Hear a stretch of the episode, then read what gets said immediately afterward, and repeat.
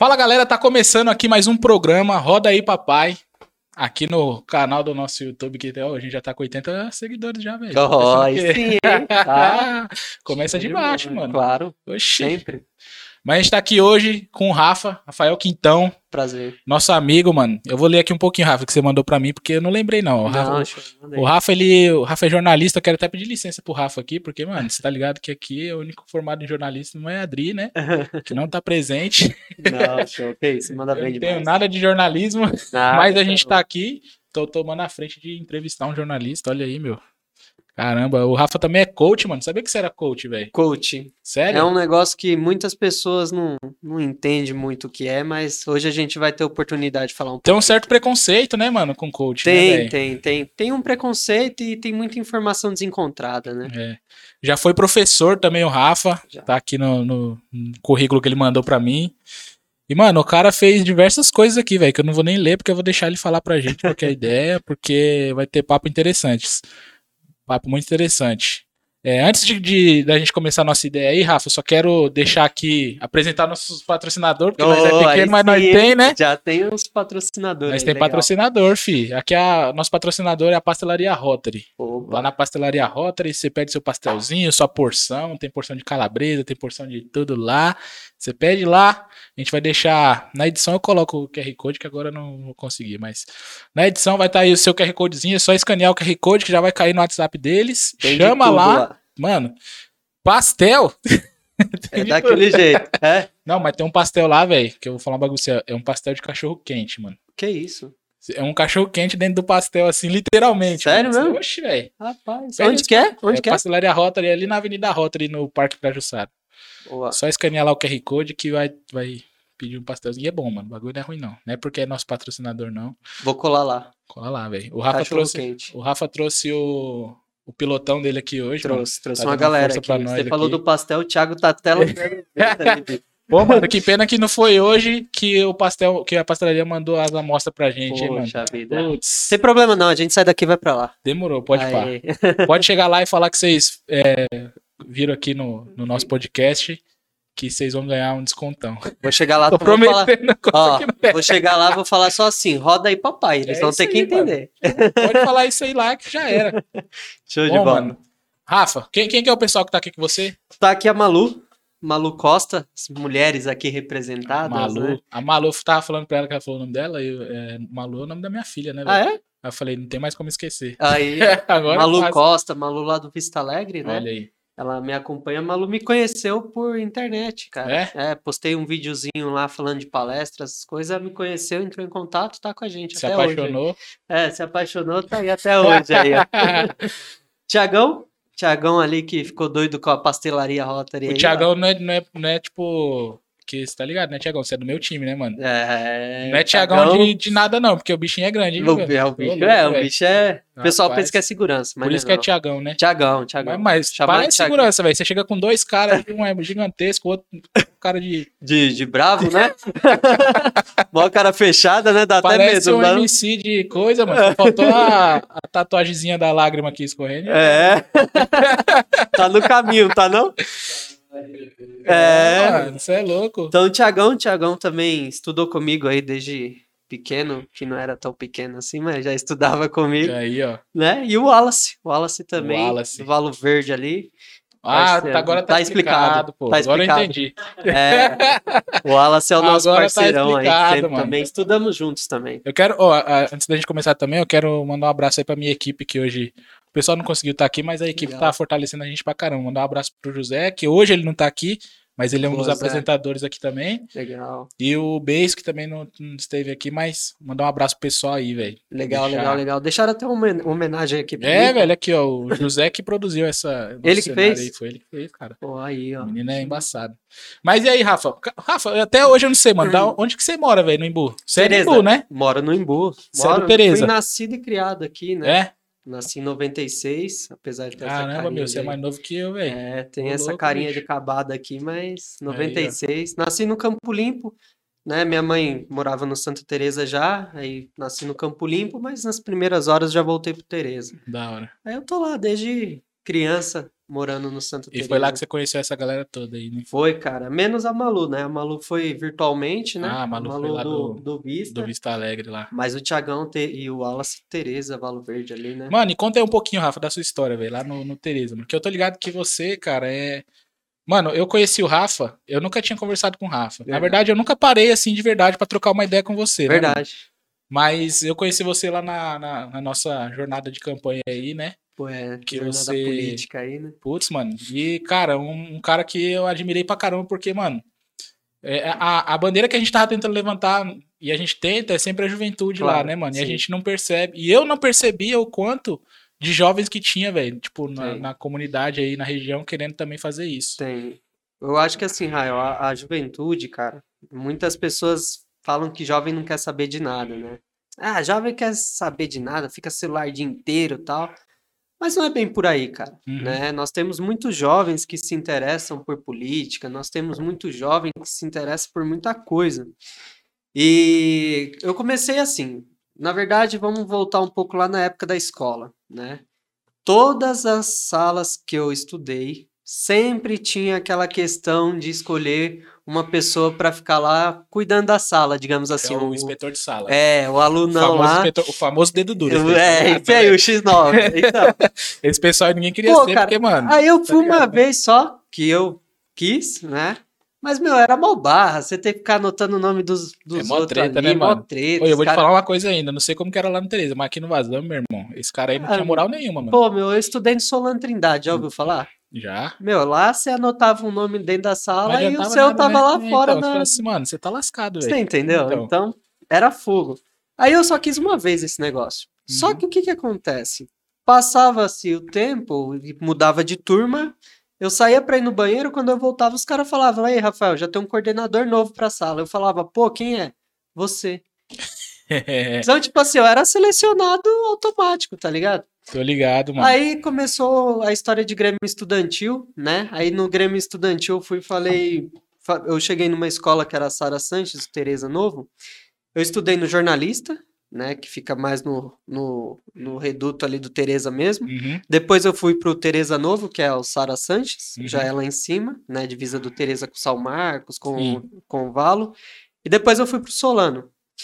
Nessa, no jornalista eu sempre fui nessa pegada de coordenador de sala, tal. Uma vez só eu quis, o resto me colocaram. Depois eu fui pro Sara, lá no Sara eu já vi um negócio chamado Grêmio Estudantil que eu achei interessante. Legal. Aí eu fui e me candidatei, ganhei, né? Mas o Grêmio, ó, porque eu, eu sou, né? Ei, mano, o cara colocou um áudio celular ali. Ô, tipo assim, não é querendo é, estragar a história, mas porque Grêmio Estudantil na minha, hora, na minha época, velho, os Uhum. caras prometiam que não, o Grêmio Estudantil vai pôr som no intervalo.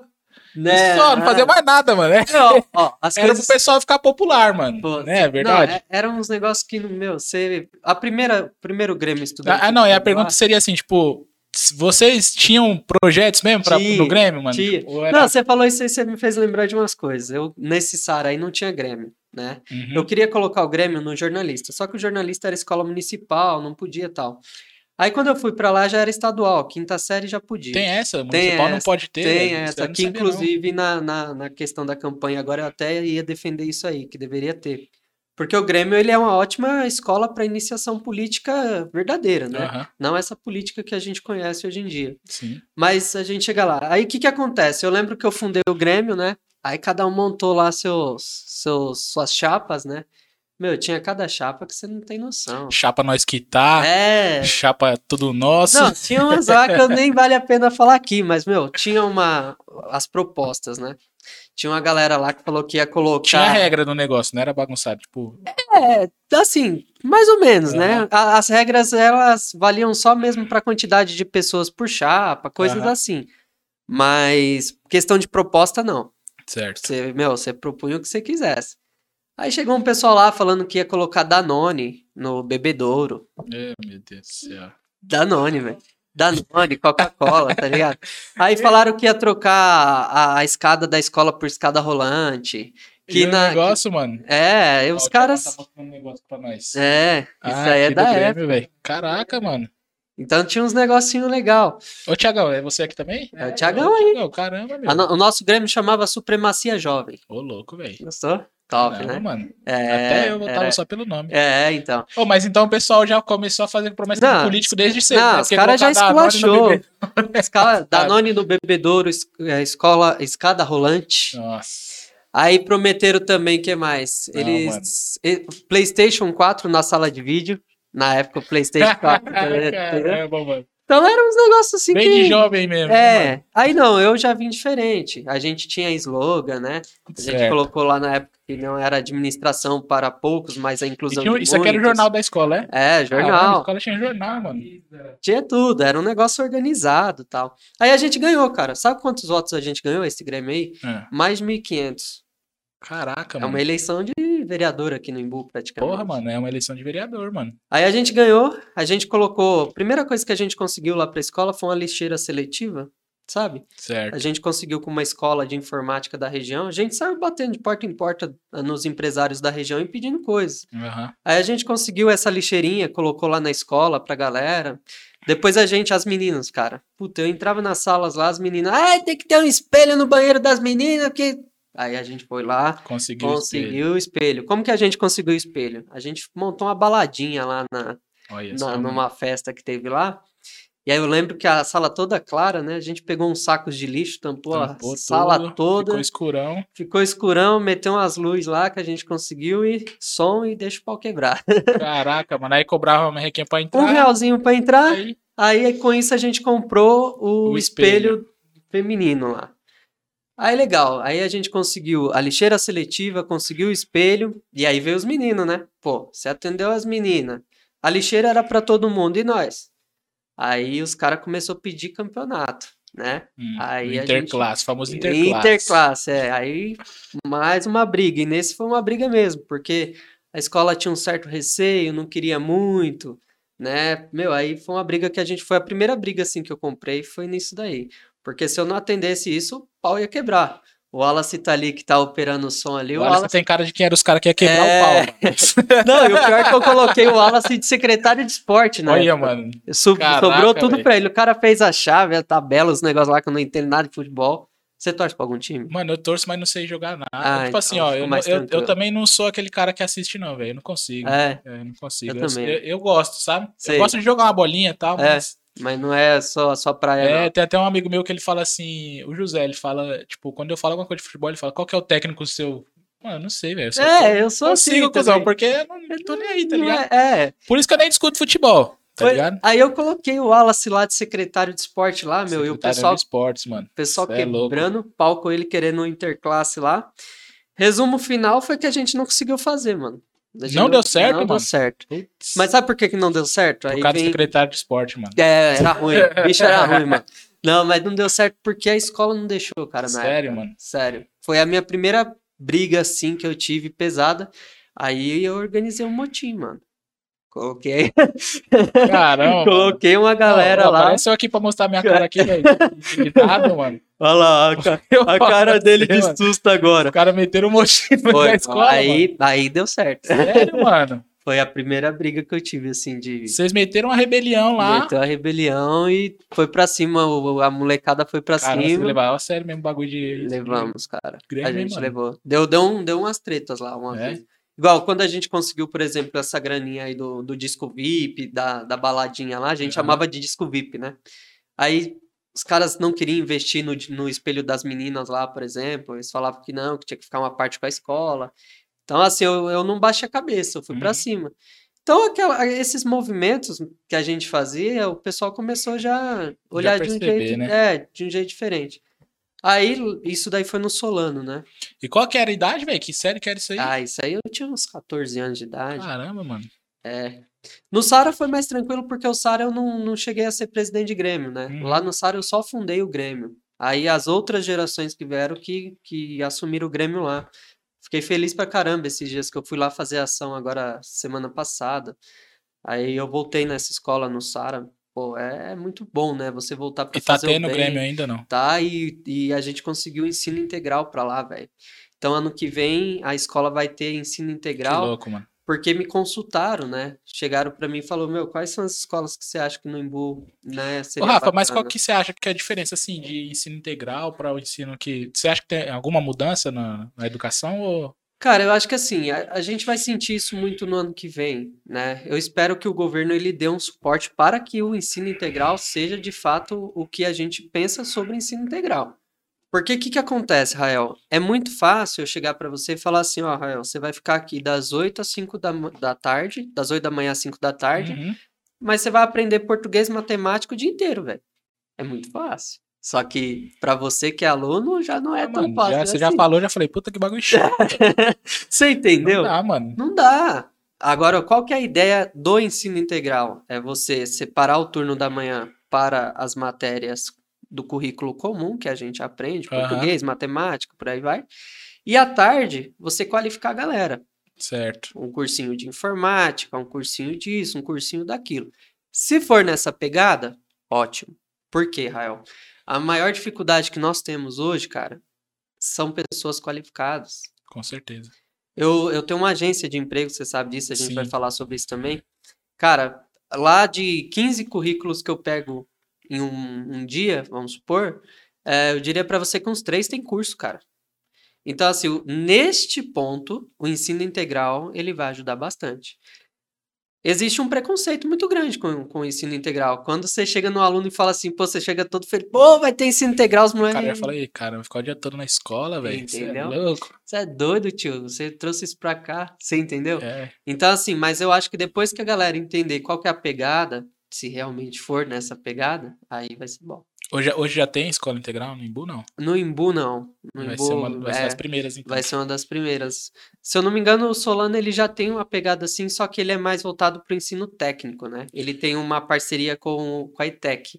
Porque a ETEC nós temos o polo principal, mas a ETEC ela tem uns polos secundários, Uhum. que é aqui no Tereza e tem também Itapecerica, né? Pô, mas eu sinto muita falta disso no Imbu, tipo, hoje em dia, sabe? Eu não sei- é, porque a minha visão que eu tinha de, tipo, vai, é, quando eu tinha lá meus 15 também, 15, 16 Sim. anos, é que, vai, você tinha associação em todo canto que fornecia curso de cursinho lá, computação, curso de não sei o que, até curso, porque eu sempre fui ma- mais ligado pra parte de arte, né?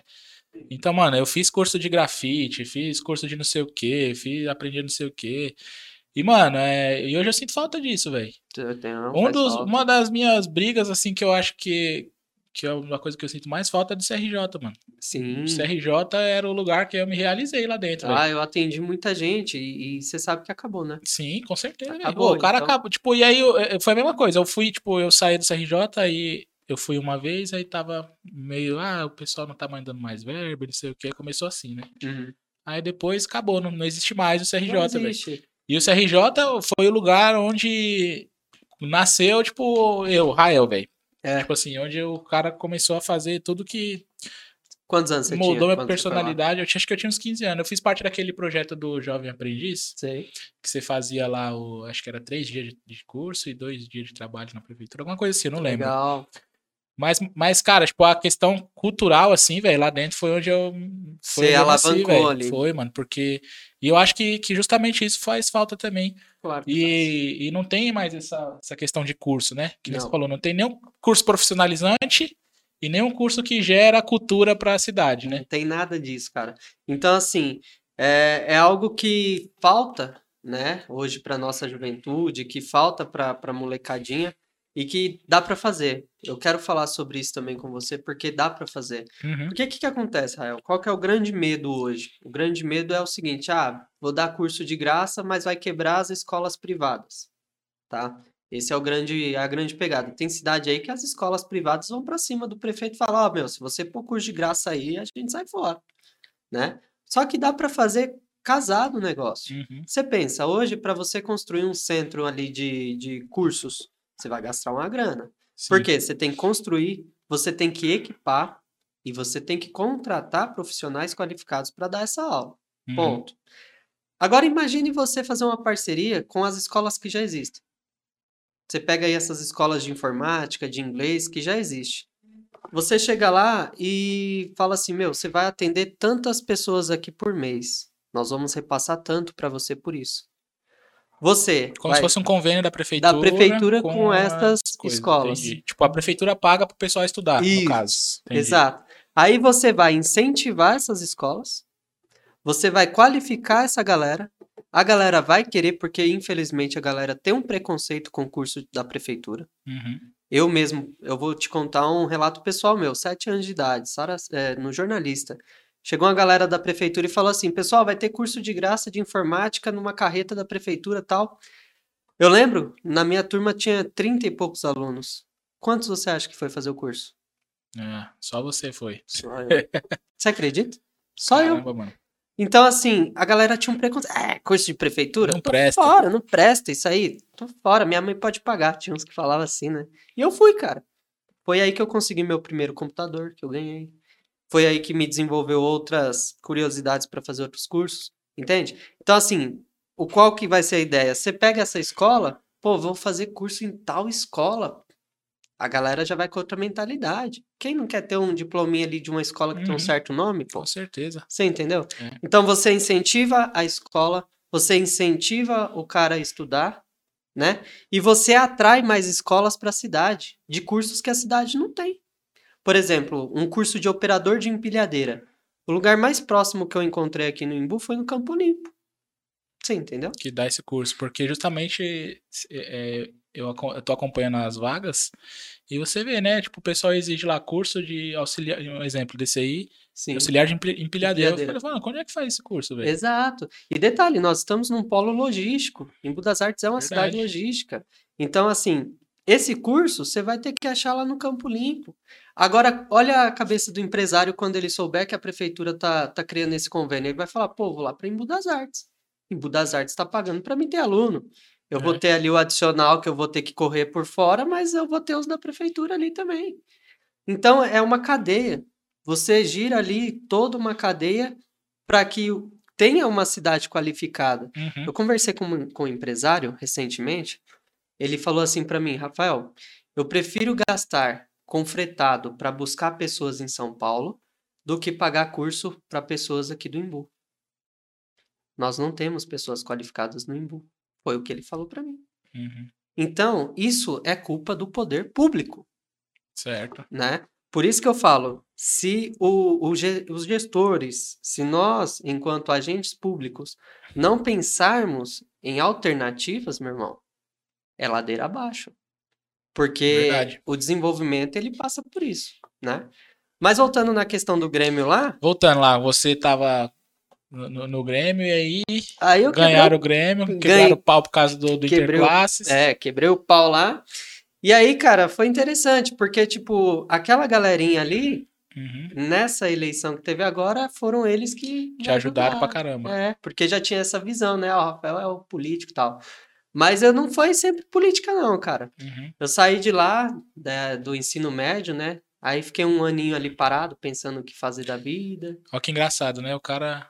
Todo mundo achava, todo mundo falava, o cara é politizado, tal, não sei o quê. E na dúvida do que, do que fazer, né, mano? Aí eu fui, ó, eu, eu tinha uma dificuldade muito grande, os caras aqui até sabem.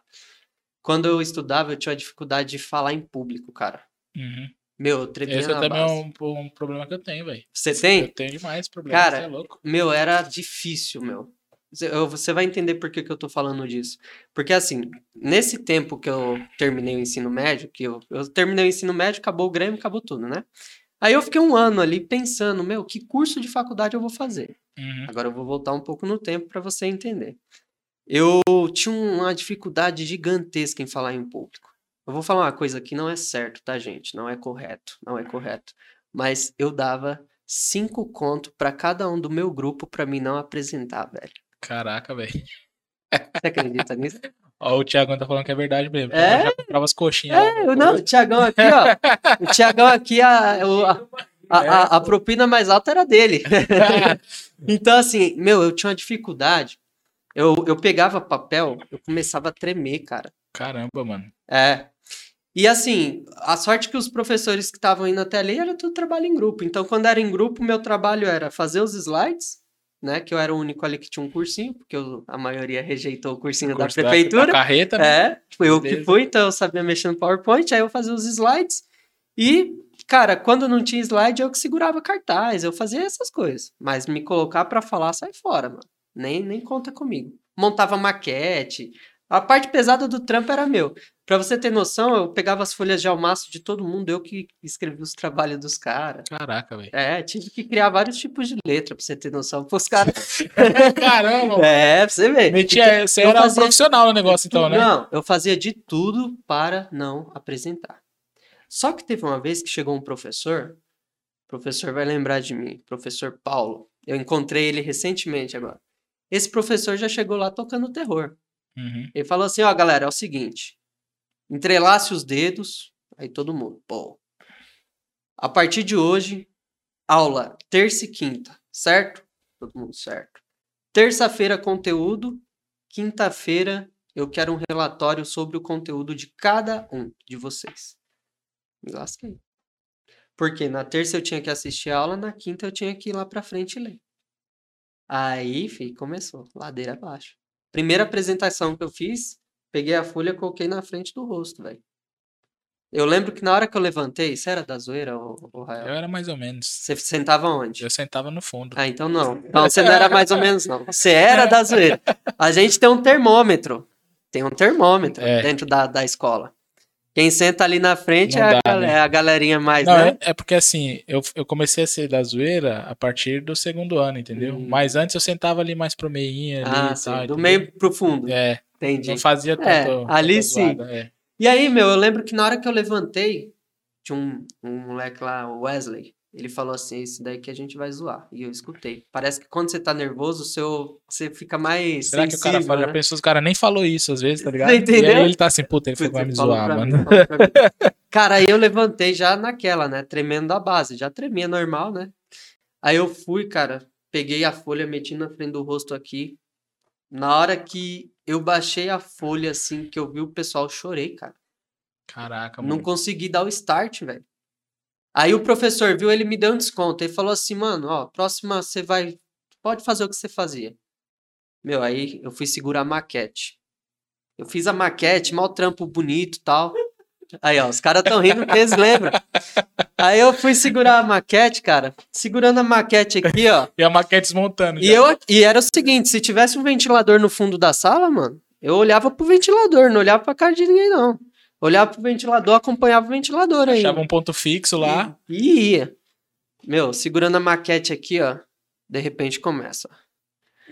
E vai, vai, vai. Mano, o moleque lá do fundo deu. Ei, professor! Eu não sabia que era pra ter terremoto no negócio, não, mano. Mano, eu tremi que tremi que tremi, o bagulho rachou no meio, cara. Isso, mano. Mano, e ferrou o, o grupo todo. Os caras olhou assim pra mim, tipo, e aí, Rafael? O professor falou, ó, depois no intervalo a gente conversa. Aí lascou. Aí o cara já ficou nervoso. dobro, É, né? porque ele já tinha me dado uma chance, né, meu? Aí eu vou lá e ferro também na, na parte de segurar o negócio. Aí, resultado, tive que começar a apresentar relatório cada vez mais e foi Mas como que você inteiro curou assim. isso aí, velho? De, Assim, de querer. na pegada. Porque o que que acontece? Tipo assim, do nada, um dia você falou, hoje eu vou falar, peraí. Aí Não. Foi o seguinte, eu, eu aprendi na marra. Porque depois desse episódio, o professor olhou pra mim e falou: Rafael, até quando não tiver relatório pra apresentar, você vai ter que apresentar relatório. Caraca, mano. Eu tinha, era uma segunda aula, entendeu? Que eu tinha que Uhum. dar. Então, nisso daí, claro que foi um modo meio pesado de aprender o negócio, porque hoje existem técnicas pra isso, Uhum. né? Que a gente pode conversar também.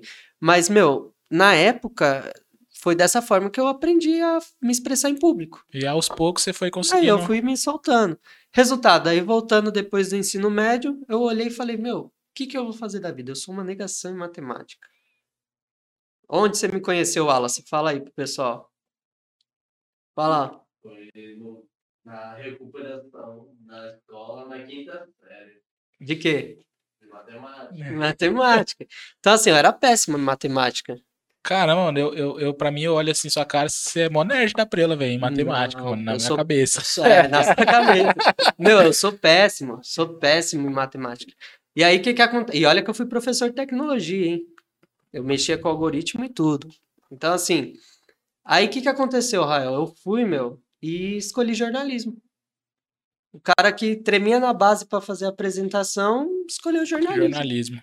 Mas por quê? Você sabe por que que eu escolhi jornalismo? Ah, Porque eu pesei entre ficar com vergonha e não ter nada de matemática, melhor não ter nada de matemática. Você entendeu? Você fugiu mesmo da matemática. Fugi, cara. Não fugi. queria mesmo. Eu descobri lá depois que ia ter estatística e tal, mas. Ah, mas, mas dá mais pra levar um pouquinho. deu, deu pra levar. E como é que você começou a trabalhar com política, mano? Tipo, aí você, você tipo, fez lá o jornalismo e tal. É. Foi assim, a, a política. Não pulando só, só, só a parte de faculdade, né? Mas, tipo assim. Sim, sim, sim. Foi assim, a, a política ela nunca deixou de existir, né? uhum, Nesse período que eu fiz jornalismo, eu era professor de informática, né? hum, E, cara, era aquela história. Eu virava professor, passava dois meses, eu virava gerente da escola. Porque eu, tinha, eu sempre tive essa questão de liderança, né? Que é uma coisa que tem que se diferir muito de chefia. Né? uhum. Nós hoje temos muitas pessoas com perfil de chefia e não de líder, né? Que é um perigo. O chefe é aquele que aponta o dedo na sua cara e fala, bicho, vai lá, faz isso, isso, isso, daqui a pouco eu volto aqui, quero ver isso pronto. O líder é aquele que vai, faz junto tal. E eu lembro que eu terminava minha, minha aula de, de informática, Rael, eu ia ajudar o pessoal lá da escola a fazer as tarefas deles.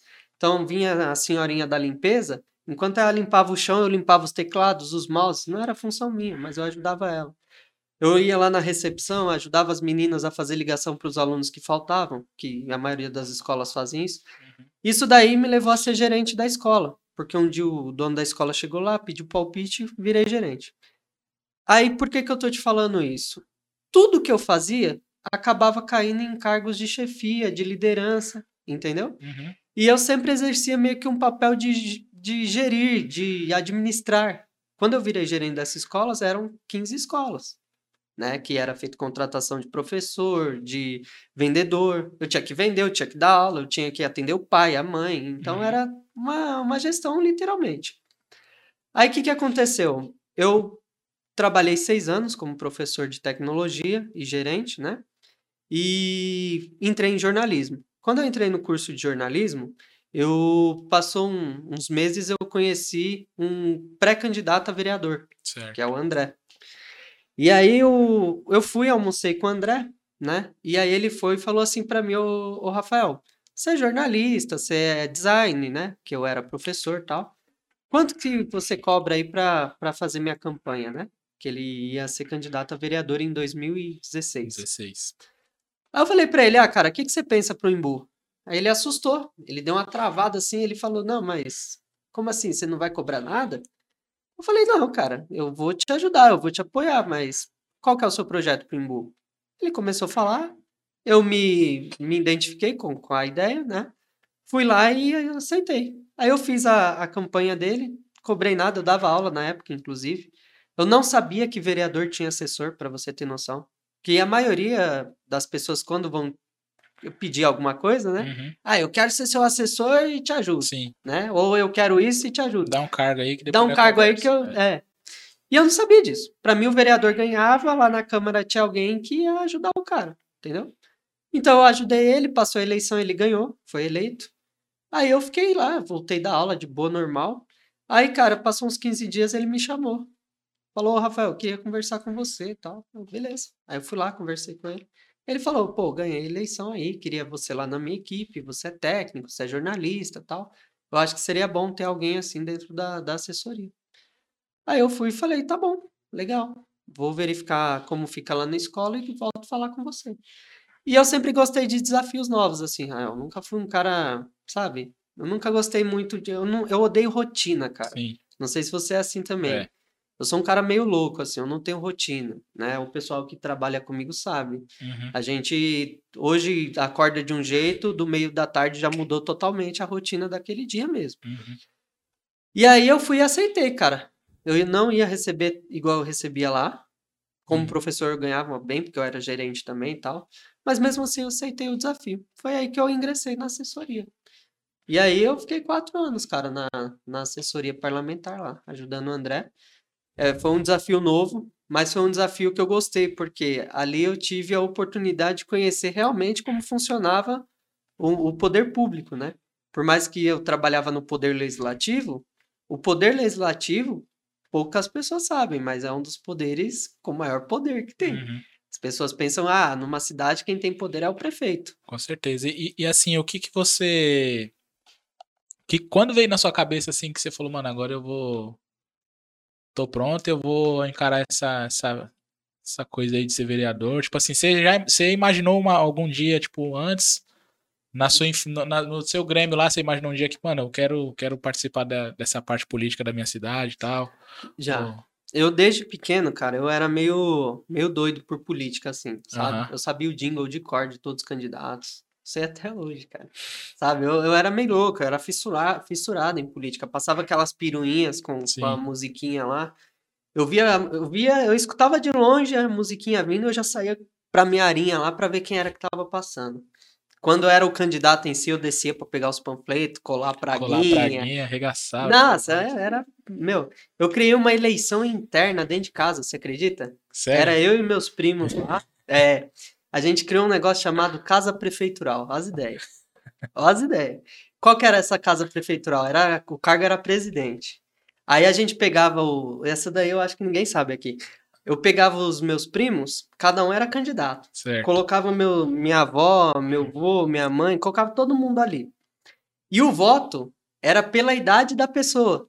Então, tipo assim, eu tinha uma vozinha lá, vó Manuela, ela tinha 89 anos. Quem conquistasse ela tava Tava feito. ganhado, tinha ganhado. É. Aí o que que acontece? A gente colocava todo mundo na sala assim, bicho, e cada primo fazia o seu discurso. Eu, se eu ganhar, eu vou melhorar as panelas, eu vou colocar água quente para vocês fazerem. Era aquele discurso, né?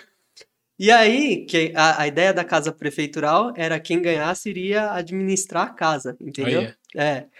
Aí, bicho, eu, ganhava essas eleições, meus primos também, era, era muito doido. E a gente sempre foi muito fissurado por política, entendeu?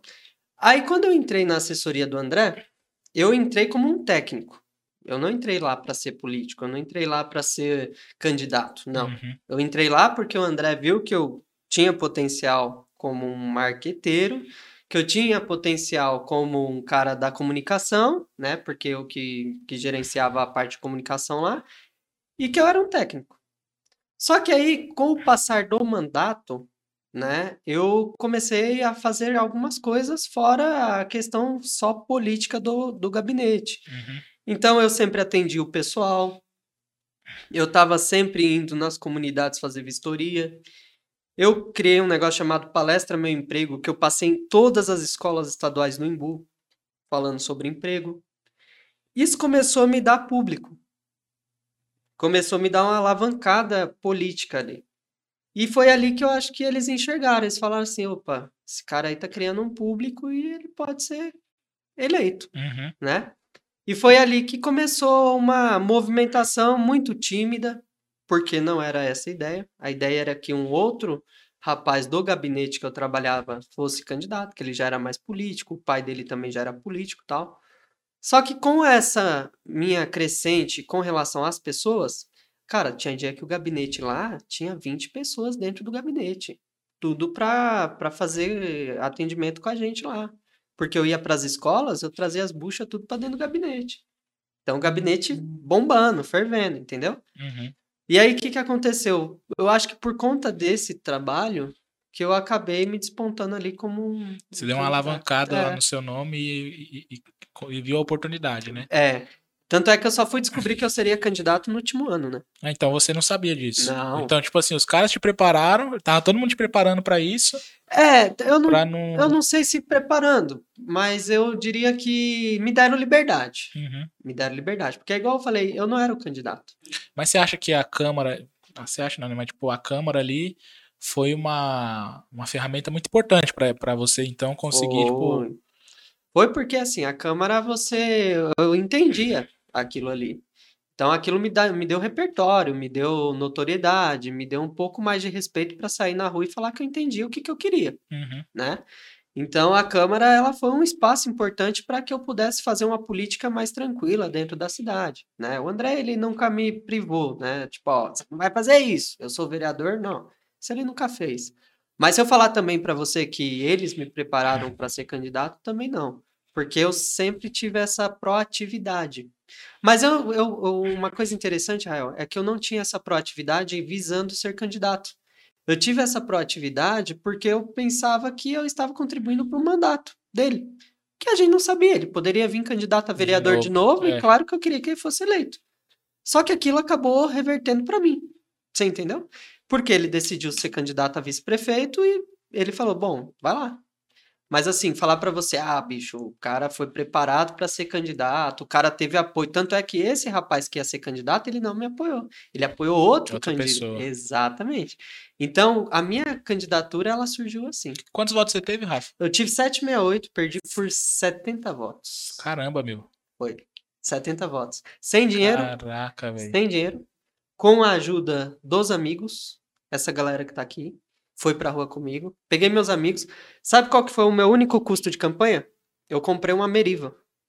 Comprei uma Merivinha, Pra carregar o povo. carregar o povo, caixa de som e rua. Esse, esse foi o meu custo.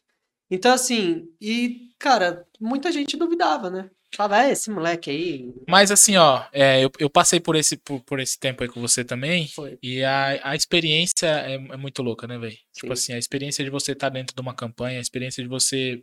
Porque eu, eu acho que a gente consegue fazer coisa nesse tempo que você fala assim, mano, eu não, não achava que não era capaz de fazer isso eu fui capaz de fazer isso. Foi. Você se surpreendeu assim com, com tudo que você fez dentro dentro da campanha? Cara, eu me surpreendi. Me surpreendi bem positivamente, assim, sabe com o que também? Com os meus colegas. Porque, assim, tudo bem, eles já sabiam que eu era político, mas eu não sabia que eles também poderiam entrar nessa. Uhum. Então, quando eu chamei eles e a gente foi pra rua fazer campanha, a Malu, que tá aqui, eu conheci a Malu um ano antes. A Malu era, ela era crua em política. De repente, ela estava fazendo todo agenciamento, cuidando de toda a questão de reuniões políticas, de agenda. Uma pessoa que eu conheci um ano antes. O Tiago, o pai do Tiago é o Farinha. Farinha foi uma grande liderança política do, do Santa Teresa, né? Ele disputou diversas eleições. Então, a família do, do Tiago, meu, me ajudou pra caramba. Né? O Wallace, o Wallace, ele trabalhava fora, não tinha vivência nenhuma com a política, a não ser o secretário de esporte Secretário de lá, esporte que quase tomou um pau.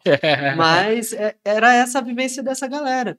Então, eu diria pra você que eu talvez não, não me surpreendi comigo mesmo. Mas, Mas com a galera com a que galera. com você. Porque eu falei assim, porque sabe o que Você que não falava? esperava por isso. Não. Sabe o que, que a galera falava? Falava assim, esse bando de moleque aí, acho que vai ganhar. Tudo bem, não ganhamos. Mas se a gente parar pra pensar, Não, mas Rael, 700 votos, velho. você entendeu? Eu perdi por 70, velho. E outra, aí você vai pegar quanto que os outros que ganharam gastou, velho. Você entende? Uhum. E eu, eu fiz alguns comparativos. Pô, teve uma pessoa aí de um outro partido que a pessoa ficou em segundo lugar lá, segundo suplente, com 18 votos a mais do que eu, mas gastou uma grana, tem anos de trabalho. Não, cara, tem gente que. Essa eleição foi muito louca, mano. Essa, Sim. essa que a gente E, e nós porque- escolhemos ser candidatos na eleição da pandemia, velho. Sim, cara. E eu te digo, tipo, que nem você falou, teve, teve gente que. Tipo, mano, teve gente com 1.300 votos que não entrou, velho. Sim. Mil e poucos votos lá não entrou. E E teve o caso do, do seu companheiro de, de partido lá, que 800 votos entrou. Entrou. Então, assim, essa questão da pandemia aí, ela, claro que assustou um pouco, né? Porque, meu, não foi uma campanha. Mas vou te falar uma coisa, velho. Essa, é- é- eu, eu tinha medo desse negócio de Covid, viu? Na, na campanha. E a gente teve muita sorte, viu, mano? Teve. Ninguém chegou a pegar Covid, não, Não. aí, né? Na, Ninguém, na ninguém, campanha. ninguém, ninguém. E nem depois, nem antes, né? Ninguém aqui pegou. É, é Deus, velho. É Deus. E assim, eu fiquei pensando. Eu falo que quando a gente tá fazendo. Você falou de Deus, eu falo assim. Não, mano, não é possível não que a gente vai pegar Covid aqui, não. A gente tá fazendo uma coisa boa, velho. É, Se a gente estivesse fazendo uma coisa ruim, mano, mas a gente Tudo tá bem. fazendo uma Até coisa boa, justificava, mano. né? É, mano, tipo, até justifica, mas a gente tá fazendo uma coisa é, boa, E a mano. gente, meu, a gente entrou em cada Cada lugar, situação, né, velho, mano? também, Cada tipo, lugar. Era. E, eu, e- e, cara, os lugares que a gente frequentava, infelizmente, tipo, não chega a conscientização tão forte assim Não. da Covid, né, velho? Não. Ah, É, todo mundo sem máscara, todo mundo abraçava, apertava a mão. Era, meu, era uma loucura, né? A gente tentava ali organizar, mas não tinha jeito, né, cara? uhum. Foi uma campanha atípica em todos os sentidos, né? Não é aquela campanha que você pode visitar. Eu tive, não sei você, mas eu tive muita dificuldade de ir na casa dos apoiadores. Sim, Eu- você tem medo de chegar lá o pessoal falar não, porque, mano, isso não é nem. É, é- é o certo, né, velho? Claro. É, seria o certo, mas Mas você eu- tinha que fazer o negócio, né? É. Não dava pra ficar parado. Então, tipo assim, eu fiquei muito surpreso, assim, por isso também, porque a pandemia, nós tínhamos todos os casos ali relacionados para dar errado, tudo. Não, não teve um ponto que eu falei assim, meu, isso daqui tá favorável para dar certo. Não. Foram todos os pontos ligando assim para dar errado, né? Pandemia, sem grana, Meu, tudo pra dar errado. Mas foi um resultado que me surpreendeu, sim. Mas o que me surpreendeu mais foi tudo que tava conspirando pra dar errado e acabou favorecendo. A pandemia me ajudou um pouco, cara. Sabe no que, que a pandemia me ajudou? Eu ligava para os meus apoiadores, eu criei uma estratégia, é meio louca essa estratégia, Uhum. eu acho que ninguém ia fazer isso. Eu peguei, eu ligava para apoiador e falava assim, bicho, quero ir aí tirar uma foto com você. Eu tirei foto, Rael, com mais de mil pessoas assim, brincando, cara. Aí você fala, ah, mas por que, que você teve 700 votos? Porque aí vem a parte, né? Muitos se venderam. Eu vou falar uma coisa pra você, Rafa, que eu, eu senti isso na campanha, tipo, é, a eleição, ela não, não começa... Não. 45 dias, velho. É só Aqueles 45 é dias pra ali, brincar. é só pra você fazer seu barulhinho, mas quem vai votar em você já Já tá tá, já tá forte. garantido há muito tempo já, velho. É. E a eleição, Não ela, adianta, ela mano. começa assim que a outra termina. Não adianta, velho. Infelizmente, infelizmente, muita opinião que eu dei dentro do grupo lá, político, não foi escutado, por- Sim. justamente pelo fato de você falar assim, ah, os caras é jovem, não entende nada de política, a gente É. já fez campanha não sei quantas vezes e tal, a gente sabe o que tá fazendo.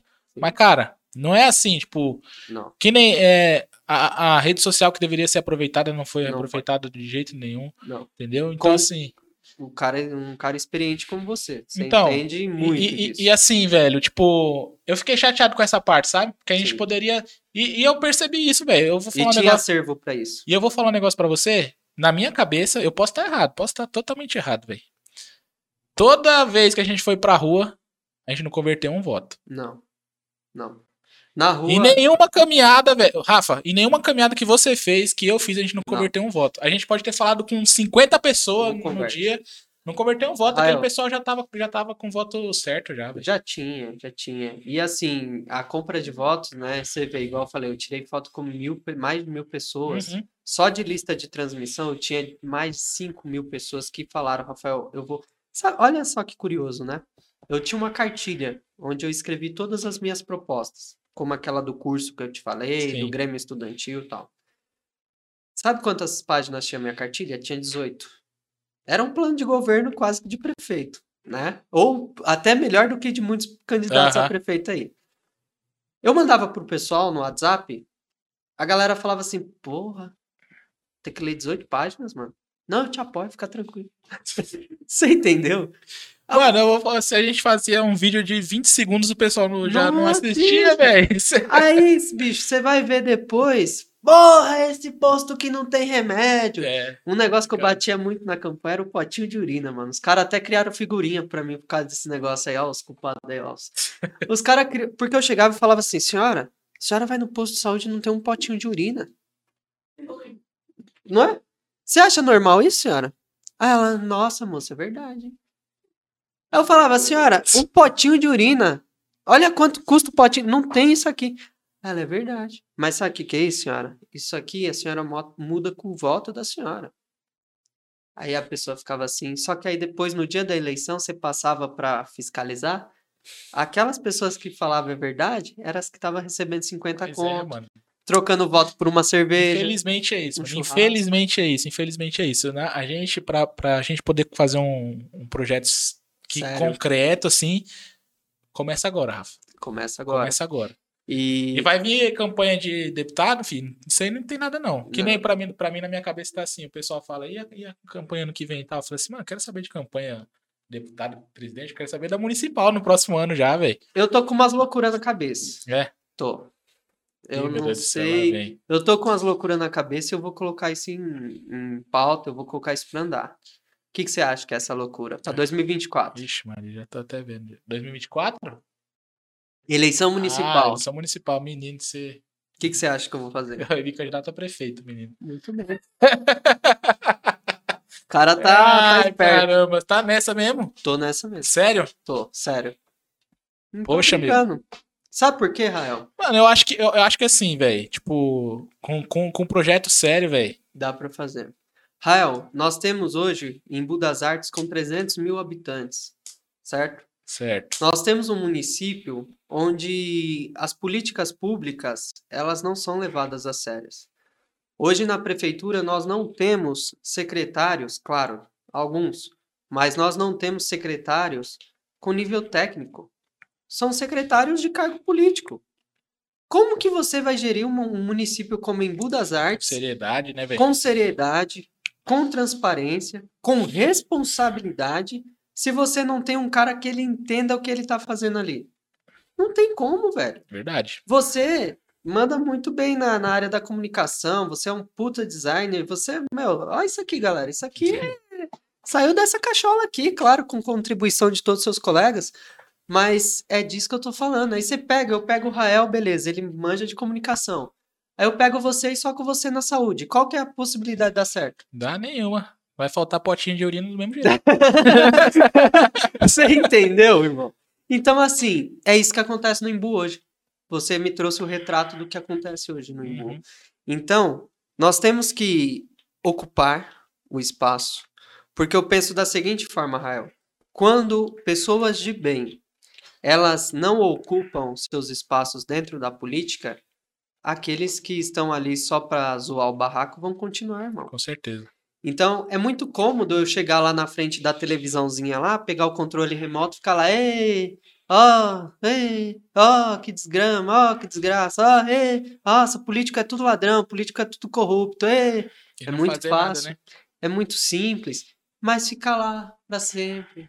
Aí vai no remédio, no, no posto de saúde, não tem o remédio, não tem o potinho de urina, aí vai pegar o ônibus, o ônibus demora uma hora pra chegar, final de semana o motorista não tá afim, vai deixa o povo lá no ponto que se dane, não cumpre horário.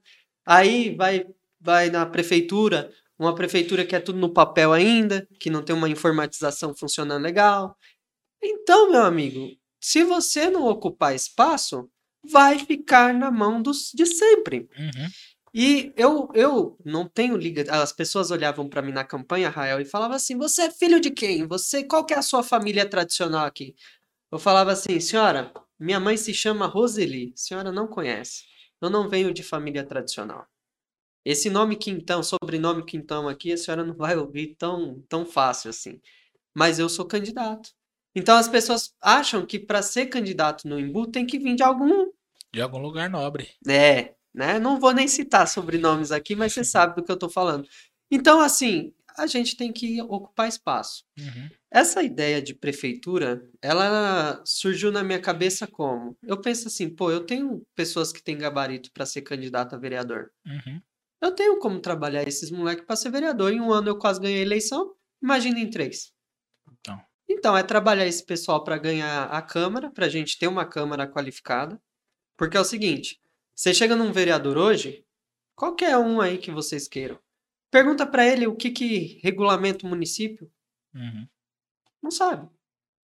Você fala de sessão ordinária e extraordinária, qual a diferença? Não sabe. Então, assim, nós não temos uma Câmara que entende a função da Câmara. Sim. É mais aquela ideia de, ah, eu vou dar título de cidadão imbuense pro cara que fez alguma coisa ao meu favor, não para a cidade. Ah, eu vou fazer isso, vou colocar o nome de uma pessoa na rua porque aquela família tem muito voto.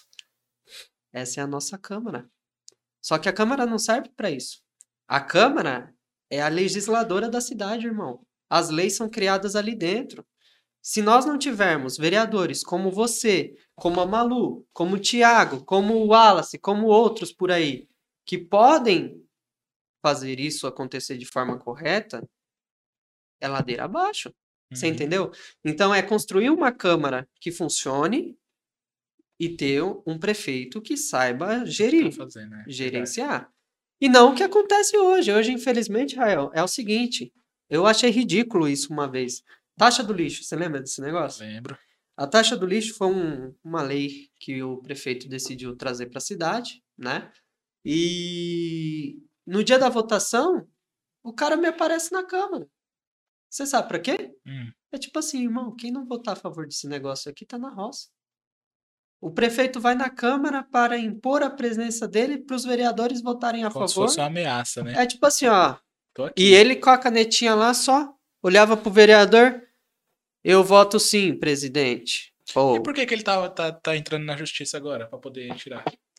É contraditório, não é? Não entendi agora. Você entende? Mas o que isso daí se chama um negócio chamado pressão popular, que foi o que aconteceu em 2017. Aí, esse é o problema da população. E, e eu, Rael, eu tenho um problema, eu sou muito sincero, cara. Pra muitos isso é um problema. Pra mim é uma qualidade. Sabe qual que é o meu. Eu chegava nos lugares, eu ia fazer as reuniões políticas, eu falava as verdades. Eu falava, gente, vocês só acordam quando mexe no bolso de vocês. A taxa do lixo, a galera só foi pra rua. Eu lembro que a galera pegava o carnê, rasgava, ah, taxa do lixo. Eu lembro que teve uma galera que pegou um monte de lixo e jogou na porta da prefeitura. Então, assim, o povo só acordou por quê? Mexeu no bolso. Isso não pode ser assim. Se acompanha a Câmara antes, ia sentir que isso ia acontecer. Entende? Então, assim. É mas, mas a população do. Imbu, velho, não tem essa. essa Essa formação, essa. É, tipo, essa. Visão. eu- eu- Não é mania que fala, mas não tem esse, tipo, não, não tem esse costume de Não. assistir uma sessão. Não sabe nem, eu, eu- Aliás. eu mesmo, ó, que nem eu comecei a trabalhar também com política em 2016. Aham. Eu não, pra mim não- nunca passou pela minha cabeça que, Que a existia. sessão era pública. Vai lá, toda quarta-feira tem sessão lá e você pode assistir. É. Você pode até assistir de casa, acessa o canal lá e assiste. Mas você vê, até isso aí os caras se restringiram, né? Porque Então, a sessão antigamente era quarta-feira, 18 horas. Agora é quarta-feira, Às 10 10 horas horas da da manhã. manhã. Quem consegue ir? então. O trabalhador não vai aparecer nesse negócio nem ferrando. Então são coisas que a população, se ela for conscientizada e se ela começar a refletir, pô, a gente vai para um bi, cara. Um bi de orçamento, irmão. Você deixa isso na mão de qualquer um, o estrago tá feito. Você entende? Então, o município, em das Artes, era para ser um dos melhores municípios da nossa grande São Paulo. Era para ser um município muito desenvolvido, um município com políticas públicas sérias, onde a população tivesse uma, uma formação bacana, mas não é. Você entrega ali o kit de material escolar, tá todo mundo feliz. Sabe? Aí você fica indo de escola em escola para entregar esse bendito material escolar, sendo que você Putz, podia é, soltar de na mão de todo só, mundo. logo. Aí você atrasa aquela criança que estuda na última escola do calendário. Só vai receber depois de um mês, porque o bonito do prefeito tem que passar de escola em escola falando com o povo. Não, tá errado. E nem a campanha, hein? E nem a campanha, né? Então, assim, são coisas que a gente tem que refletir, e eu reflito sobre isso todos os dias, e que a gente tem que mudar a cultura. E isso tá na nossa mão, Rael. Hoje eu estou com 24, vou fazer 25 agora em setembro, anos, né? É, você tem quantos anos? Eu tenho 26. 26. Entendeu? Então, assim, tá na nossa mão, velho. Se a gente for aquele tiozão do controle que fala que tá tudo bem, daqui uns 5 anos, quando a gente chegar ali nos 40, não que eu tô falando que tem, quem tem 40 tá nessa situação, mas chegou nos 40, irmão, começa a aparecer os, as dorzinhas na, na coluna, a, uns negocinhos no pé. É. Aí você vai lá Vai no. precisar do posto, Vai no postinho lá, porque a, a gente não tem capacidade Não de pagar um tem. convênio, né, velho? E eu uso, você vê, eu passo até hoje, cara. Eu uso transporte público, sabe? Pego o busão, sei como que é a, difi- a dificuldade da galera. Eu passo no postinho. E que Quem duvidar, vai lá, ó. Abre o prontuário aí da UBS Santa Teresa, tá lá. Então, assim, a galera sofre, meu. Mas sofre por falta de consciência também. Não passa a mão na, na, na cabeça do povo também, não. Entendeu? Vai ser uma galera que vai ter que ouvir umas verdades. Uhum. Então, assim, Rael, a... foi daí que surgiu, cara. Depois Essa dessa ideia. eleição de vereador aí, que eu vi que eu cheguei ali perto, faltando um. Que eu só fiz campanha um ano, cara. Eu não tava fazendo campanha antes. Por quê? Se os caras chegam pra mim e falam quatro anos antes, Rafael, daqui quatro anos você é candidato, viu? Você já tava arregaçando. Não, eu tinha feito tudo diferente. Por exemplo, as palestras eu já ia fazer mais voltado para questão política. Tudo eu ia fazer diferente. Eu tava eleito, com certeza. Pô, em um ano eu consegui tudo isso, sabe? De quase chegar lá. E com pouco, com quase nada. Só com Uhum. a amizade mesmo, com a galera. Então eu acho que dá para fazer. Só que para isso a gente precisa de pessoas de bem, né, velho? Uhum. Pessoas formadas. E aí, Rafa, você terminou a eleição lá, terminou a campanha e tal. Infelizmente você não ganhou. Não. E você foi fazer o quê, cara? Não tinha mais, o- porque o André também saiu da, da Câmara, não era mais vereador. É, não, é. Então você não era mais assessor dele. Não era mais assessor, perdi a eleição. Primeiro dia eu fui, peguei o, o editor lá, fui fazer um panfletinho de agradecimento. Uhum. Aí passou uns três, quatro dias, chegou esse panfletinho, fui pra rua com os amigos. Fiquei mais um mês em campanha. Ué, como assim? Você perdeu a Campanha de eleição? agradecimento. De agradecimento. Ó, que legal. Agradeci todos os bairros que eu passei pedindo voto, eu passei de novo agradecendo. Mesmo os comércios. E aí o pessoal vinha me abraçar, cara. Porra, Rafael, eu falei que você ia ganhar, cara. Me dava abraço, tá? Eu falei, não não, ganhei. mas eu não ganhei. Como não? Não, não ganhei. Eu tô passando pra agradecer. eu Pô, Você não perdi. votou em mim, pô? É. É eu ganhar? Você entendeu? Pô, eu não ganhei, mas mesmo assim eu tô passando pra agradecer. Eu acho que ali já mudou a visão da galera. Já deu um, pô, peraí, esse cara aí é diferente. Diferenciado. Entendeu? Aí é uma agradeci. estratégia, cara. Foi, foi. Agradeci todo mundo, voltei em algumas casas, né, que, que a galera recebia, voltei. E aí eu fiquei pensando, né, meu, e agora? O que que eu vou fazer, né? Eu sempre trabalhei muito com emprego, né? Foi um, é uma outra área, assim, que eu sempre tive uma atuação muito forte. E eu sempre orientei a galera, cara, que emprego aqui no Brasil é outra crise que a gente tem, né? Hoje nós temos aí quase 15 milhões de desempregados. Então, assim... Aque- aque- aquela história de o pessoal fala assim, ah, a gente não falta, não falta, é, como é que a pessoa fala? Não falta emprego, falta gente qualificada. Isso aí é, é verídico ou não tem nada a ver? Depende do ponto de vista da região. Por exemplo, aqui no Imbu é, é mais ou menos por aí, né? A gente tem emprego, mas a galera não está preparada, entendeu? Mas tem lugares que não, que falta emprego mesmo. Mas assim, nós temos emprego, isso é uma boa notícia, tá? Tanto é, Rael, que todos os dias a gente lá no Emprega posta 8, 10, 15 vagas de emprego, todos os dias. É sinal que tem emprego. Só que a galera eh, precisa melhorar um pouco o perfil profissional delas. E foi aí que eu comecei a pensar, pô, eu sei ensinar a galera como fazer um currículo. Eu sei treinar a galera para participar de uma entrevista legal. Eu tenho parcerias com empresas da região e de fora também. Vou unir tudo isso e vou fazer alguma coisa. Aí eu criei o Emprega. Inicialmente começou com uma agência virtual, a galera entrava lá, a gente postava as vagas de emprego todo dia e postava umas dicas. É um site ou na rede social? Rede social, Instagram. E aí eu comecei por ali, cara. Em uma semana o negócio cresceu pra caramba. Aí eu falei, bicho, e se eu fizer isso presencial? Aí eu fui e montei uma agência de empregos. Só que não é uma agência só de emprego, é uma agência de orientação ao mercado de trabalho. A pessoa chega lá, Rael, ela marca, né? Não é aquelas agências que você olhou, subiu e vão ser Uhum. atendida. Não. A pessoa entra em contato com a gente pelo WhatsApp, agenda um horário, aí quando ela chega lá, ela senta comigo lá, eu vou olhar o currículo dela, vou esmiuçar o currículo dela todo. Vou mostrar, ó, que tá certo, que tá errado, que pode melhorar. E depois disso, a pessoa decide se ela quer arrumar, se ela não quer. E é assim que a gente acaba sobrevivendo, entendeu? E Você, você ganha dinheiro disso aí. através disso, arrumando o currículo da pessoa. Porque as pessoas elas vão fazer o currículo, por exemplo, nada contra, mas vai numa lan house.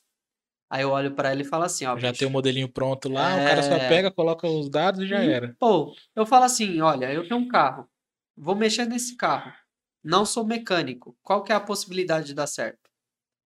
Nenhuma. Uhum. A mesma coisa é você fazer um currículo na lan house, entende? Porque, claro, tem lan house que tem um cara bom pra fazer isso, mas a maioria não. É alguém que você pega lá e fala, ó, Ah, bicho... primeiro que você eu achar uma lan qual?" house aí, você avisa nós. Já avisa, é. Lan house hoje em dia tá complicado. Tá complicado, é. Aí, meu, a galera faz isso. Aí você pega o currículo da galera, solicita a oportunidade de ingressar nessa conceituada empresa de acordo com o meu grau de instrução. Pô, já decorei essa frase, irmão. Caraca, velho, é o que mais tem lá. Você tá doido. Você entendeu?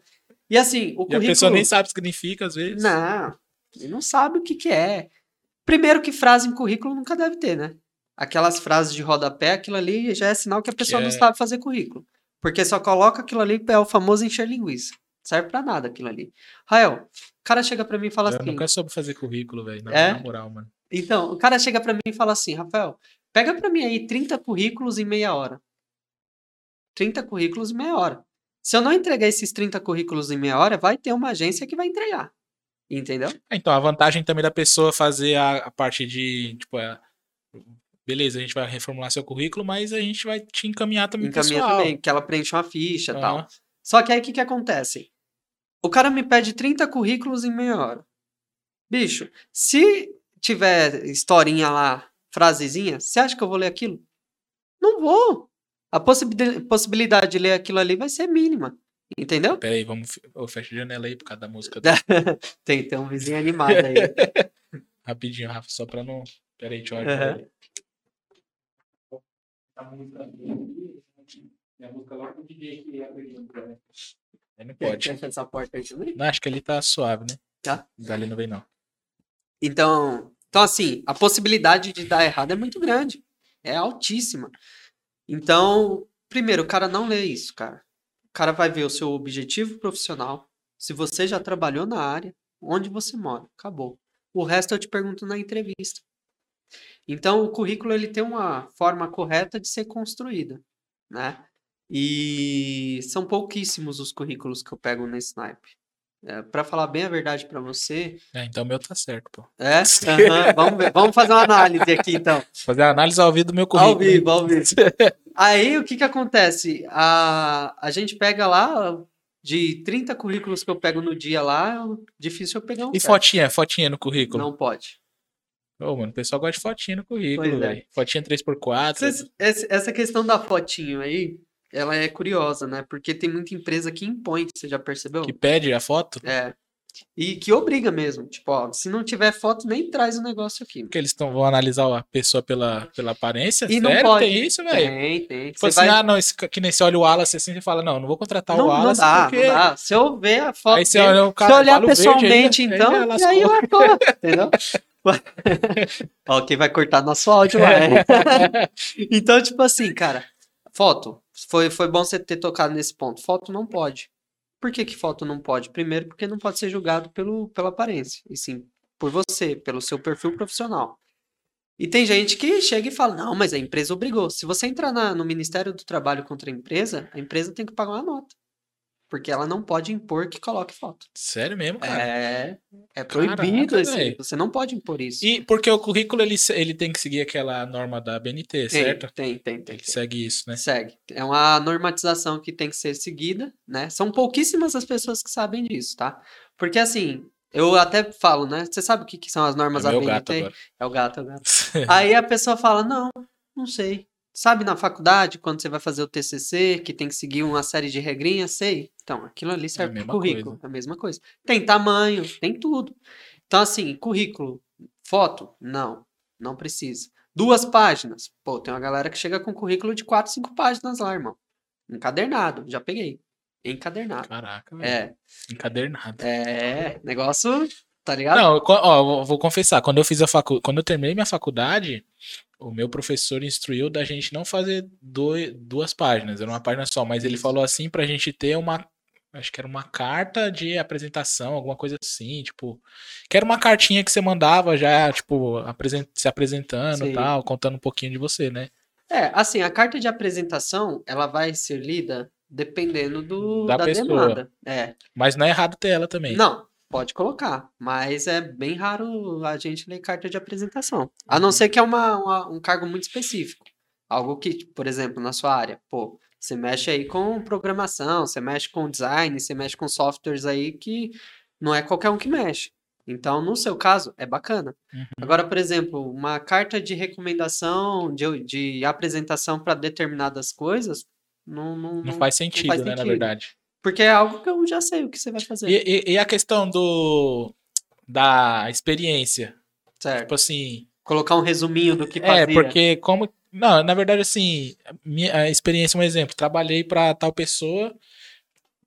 Eu lembro do currículo da minha mãe disso aí, que ela colocava, queria colocar se todas as empresas que ela já tinha passado lá, Uhum. queria colocar. Não precisa também, né? Não, não é, não é nem questão de precisar, não pode, né? Não pode. As normas dizem que somente as três últimas empresas. As três últimas, não são as três melhores. Que tem gente que chega lá e fala assim, ô moço.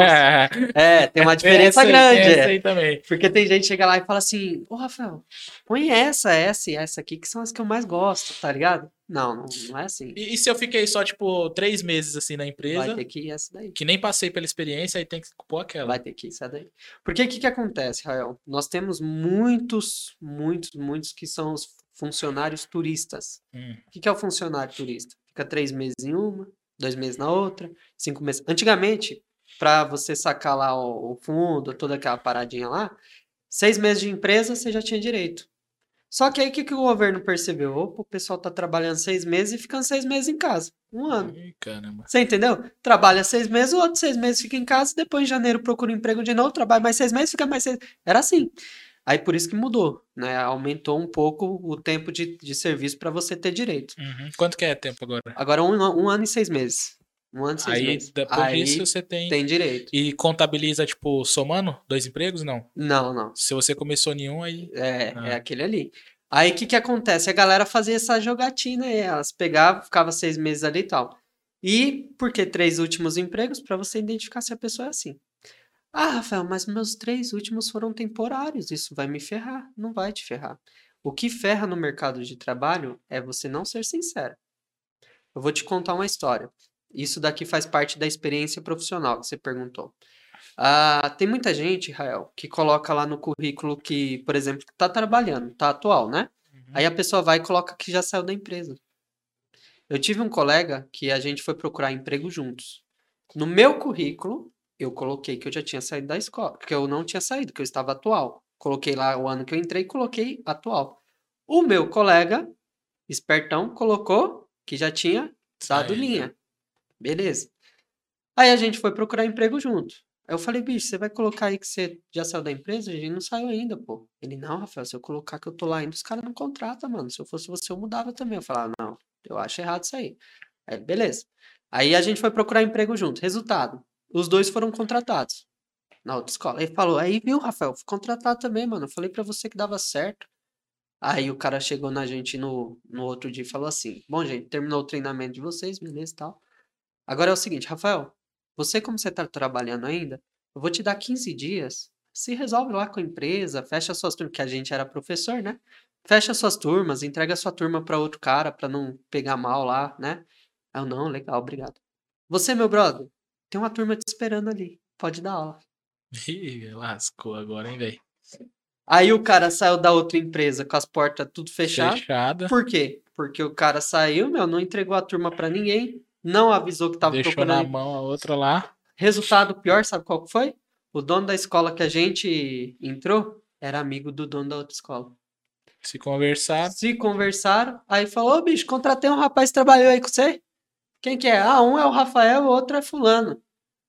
Rapaz, esse cara me deixou aqui na maior presepada aqui, todos os alunos sem professor, não apareceu aqui. Detonou o cara. Resultado, o cara foi demitido. Ficou sem emprego nos dois lugares. Então, o mercado de trabalho, Rafael, ele é muito de sinceridade.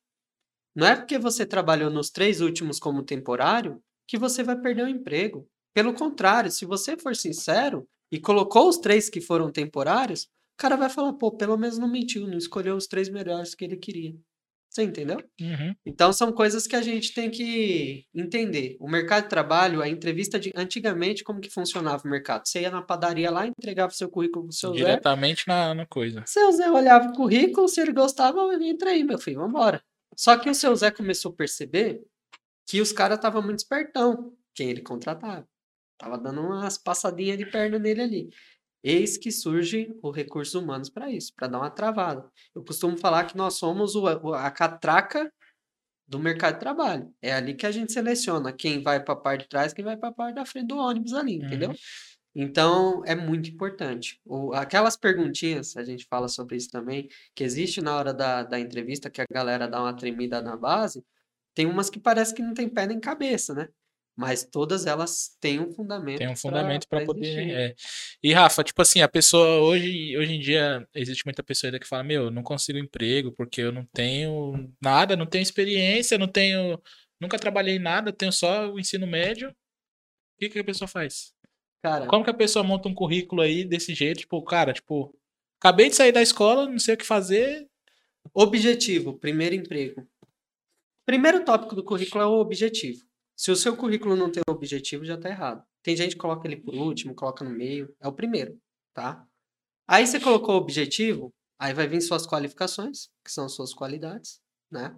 Qualificações tem muita gente que confunde, Rael. Tem gente que pensa que qualificação é o que você fazia na empresa, tá errado? Qualificações são qualidades. A palavra já diz tudo. Qualificar. Qualidades. Então, assim, proativo, responsável, organizado, é, persuasivo, é, é, prolificência. Bom, pessoal, Bom, é. bom relacionamento Ah, interpessoal. puta, esse daí eu já sei que é da Lan House. Chegou com desse, eu já sei. Aí, essas palavrinhas, elas são as suas qualificações. Aham. E tem muita gente que confunde isso aí. Depois da qualificação vem a Isso experiência. eu coloco, e também é a mesma coisa, né, que você falou, tem que ser sincero. Às vezes as pessoas colocam coisa que nem imaginam o que, É. que é lá, que nem tipo esse negócio de boa relação interpessoal. Não sabe o que, que é interpessoal. Você entendeu? interpessoal, pra, explica aí o que é. Eu não sei o que, que é. Não, o relacionamento interpessoal que eles falam é você se colocar no lugar do outro, é você ter uma relação com todos. É você com saber grupo, trabalhar com o coletivo. pessoal, né? Então, tipo É. assim, velho, se você não sabe fazer isso, É você não pensar em você só, Aham. entendeu? E aí o que, que acontece? Proatividade. Muita gente coloca lá. tem muita coisa assim que o pessoal coloca também, que, tipo, nem sabe o que, que é e tá lá. Proativo. Coloca lá, proativo. Aí eu chego pra pessoa e falo assim, bicho, olha só, quando, quando eu tô meio de saco cheio de entrevista, eu chego na pessoa, olho lá, se eu ver proativo, é a primeira pergunta que eu faço. Sabe o que é proativo? Não. Ok, acabou a entrevista. Por quê? Se a pessoa não tem a curiosidade de pesquisar o que tá no próprio currículo, irmão, pra mim não serve. Você faz uma. Você entrevista as pessoas para as empresas também? Também. Às vezes as empresas solicitam. Tem muita empresa hoje que já tem seu próprio RH, né? Mas tem empresa que não tem, que é um, um comérciozinho pequeno. Então, tipo assim, a pessoa pode ser selecionada por vocês lá para poder trabalhar no Pode. lugar. Pode, acontece muito. Legal. Aí o que, que acontece? É, então, objetivo, qualificações, suas qualidades. Primeiro currículo, muitos não colocam a experiência profissional. Fala assim, eu nunca trabalhei, por que, que eu vou colocar esse tópico no currículo? Tá errado, tem que colocar. Normas, não pode tirar nada dali.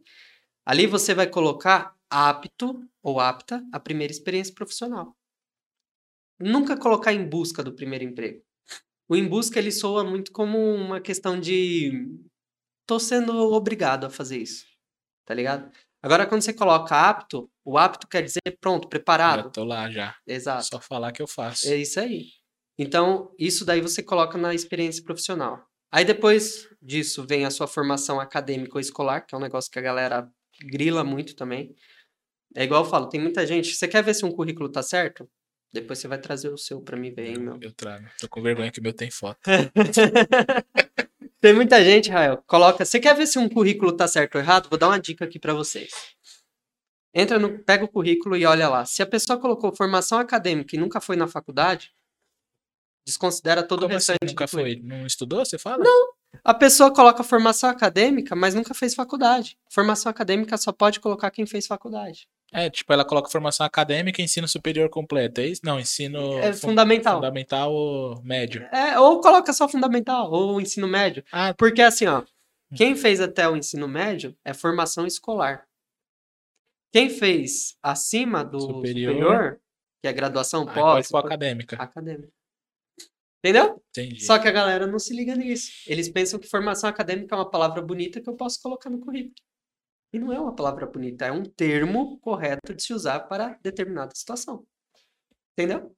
Então, Caramba. objetivo, qualificações, experiência, formação acadêmica escolar e cursos. E os dados pessoais? O que que coloca? Lá Só nome completo, telefone, e-mail, Nome- endereço. Nome completo, centralizado, lá em cima, letra maior, 16, Arial. Daqui a pouco eu vou falar as normas todas aqui. Aí depois vem os dados pessoais num pequeno bloco. Nome da rua, número da casa, ah, o bairro, a cidade. Aí vem os contatos, tá? E-mail, telefone, fixo e celular. Se não tiver fixo, não coloca. E data de nascimento, estado civil. Acabou. Estado civil, gente. Solteiro, casado, divorciado, viúvo. Eu já peguei currículo escrito enrolado. É, o brasileiro é muito criativo. É O verdade? brasileiro é muito criativo, É verdade, né, enrolado. União civil, união estável, né? Que muita gente coloca. União estável só se você for oficialmente. Que se tiver o comprovante lá de união estável e tal. Isso, aí pode. Se não, ai, aqui eu moro. Já teve casos de pessoas que falam, moço, coloca aí que é união estável, senão meu marido vai me socar depois. Tá. Tem casos. Então, se você, filho, namora, é solteiro, mas só no currículo. Entende? Então, esses são os dados pessoais. Então, nome, dados pessoais, objetivo, primeiro emprego, para quem for primeiro emprego. Se não for primeiro emprego, cargos que você queira. Rafael, posso colocar mais de um cargo? Pode, desde que eles conversem. Por exemplo, o que, que é conversar que eu falo? Uhum. É, auxiliar administrativo, auxiliar de escritório, recepcionista, atendente. Se conversa. O que você não pode fazer é chegar lá, tipo, atendente de farmácia e auxiliar de necrópsia. São coisas diversas. Então, objetivo, qualificações das qualidades. Rafael, eu não sei quais são minhas qualidades, cara. Me ajuda. Pô, você entra lá no Google, digita assim, adjetivos profissionais. Adjetivos profissionais. Vai aparecer uma porrada de site lá que você pode entrar lá e dar uma lida nas palavrinhas. Tem a palavra e a explicação do que significa. Se enquadrou com você? Pega ali umas seis, sete palavrinhas, duas linhas de, de qualidades, tá bom. Coloca no seu currículo. Porque na hora da entrevista, o que vai ser testado na pessoa são aquelas palavrinhas. Irmão, se você disser para mim que você é proativo, eu vou testar essa proatividade em você.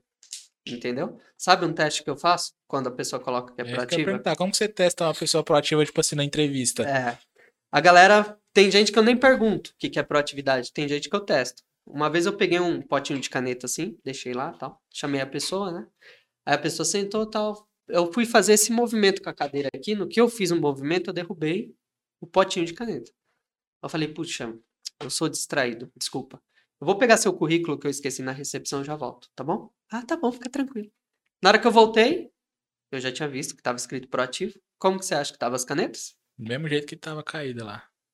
Já, já tava reprovado. Poxa, eu vi um teste de um cara lá no, no- Eu vi um teste também de um cara que ele faz isso aí, ele passando no corredor assim, os, os candidatos todos no corredorzão assim, aí ele derruba um monte de papel no chão. Ninguém. Todo mundo fica só olhando assim, ele pegar os bagulho, tipo, ninguém dá ajuda pra ele, né, velho? A entrevista de emprego, Rael, ela começa antes que você, antes de entrar na, na empresa, irmão. Ela começa no telefone. Você entendeu? Uhum. Às vezes você liga, tá mó bagunça no telefone. Ah, cala a boca, é, pô, que eu tô falando aqui. Oi, moço, desculpa que sei lá. Ali você já sabe como que é a pessoa. Aham. Então, assim, é, esse é um teste, né? Proativo. Comunicativo. Tem gente que coloca comunicativo no currículo achando que comunicativo é aquele que fala. Fala. Caramba. É, só fala. Tem uma diferença entre É. papagaio e quem sabe se comunicar. Não é verdade? Com certeza. Então, assim, é, você coloca a pessoa pra falar em público. Você pega a pessoa e taca ela no meio de um monte de. Ó, você é comunicativo, bicho? Então, é, esse pessoal aqui, eles vão precisar de um treinamento. Pega essa folhinha aqui, dá uma lida aí de uma meia hora e passa esse treinamento pra eles ali. Como assim, cara? Trava. Acabou, morreu ali. Então, às vezes, você nem vai fazer aquilo, a gente só fala assim pra ver sua reação.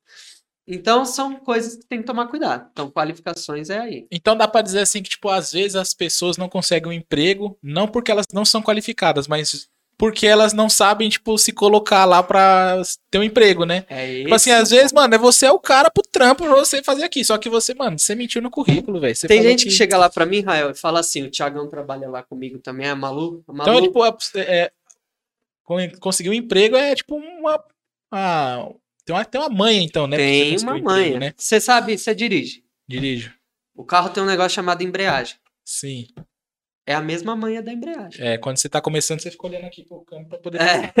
Depois você É. já vai. Sim, é a mesma manha. Se você soltar o pé demais da embreagem, vai dar errado. Se você apertar demais, vai dar errado.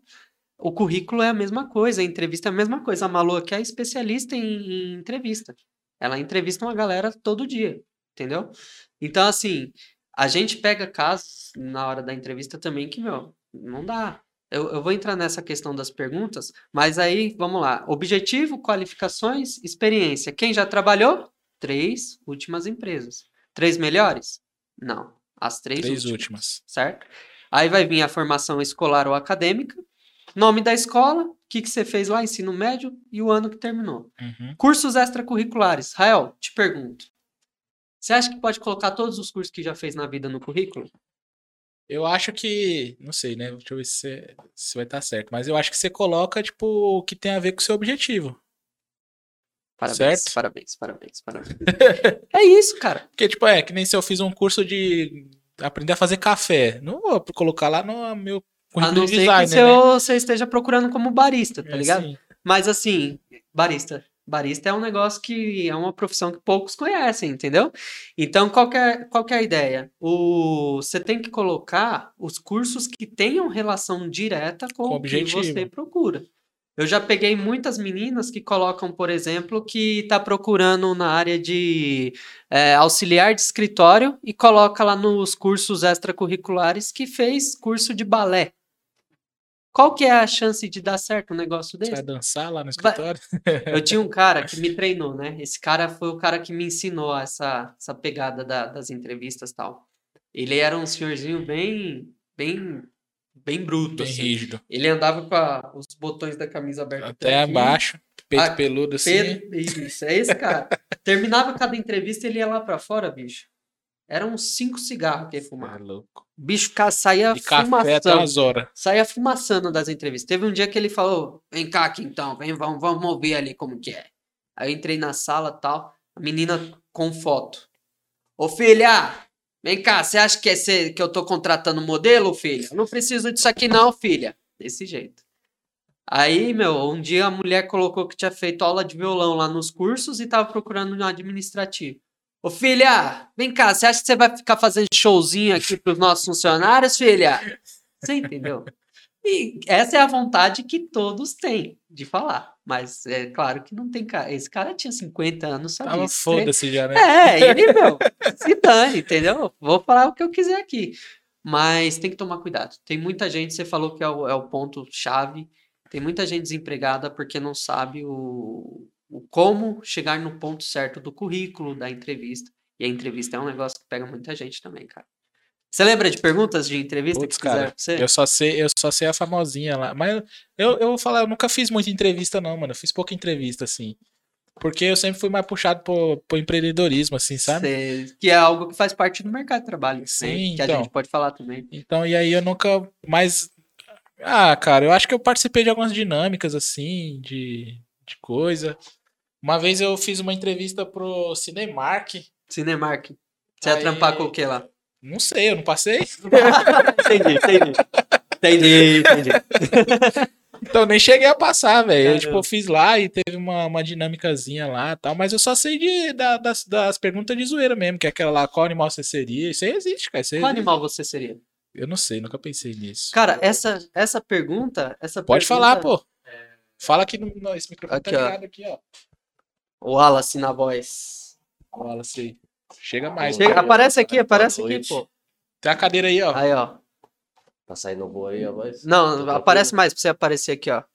Deixa eu chamar esse pessoal pra cá. Vem cá, maluco. Aparece aqui, Aí, ó. ó. Bom que vocês já. Pega a cadeira ali, Wallace. Senta aqui do meu lado aqui, ó. É, senta ali, ó. Aquela cadeira ali, ó. Aí você senta aqui, pô. Aí, maluco. Senta aqui, maluco.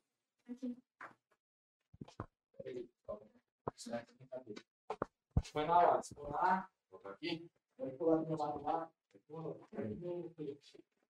Só o Thiagão agora que ele foi fazer outra coisa. Ele não- Aqui, ó. Celular, Thiago.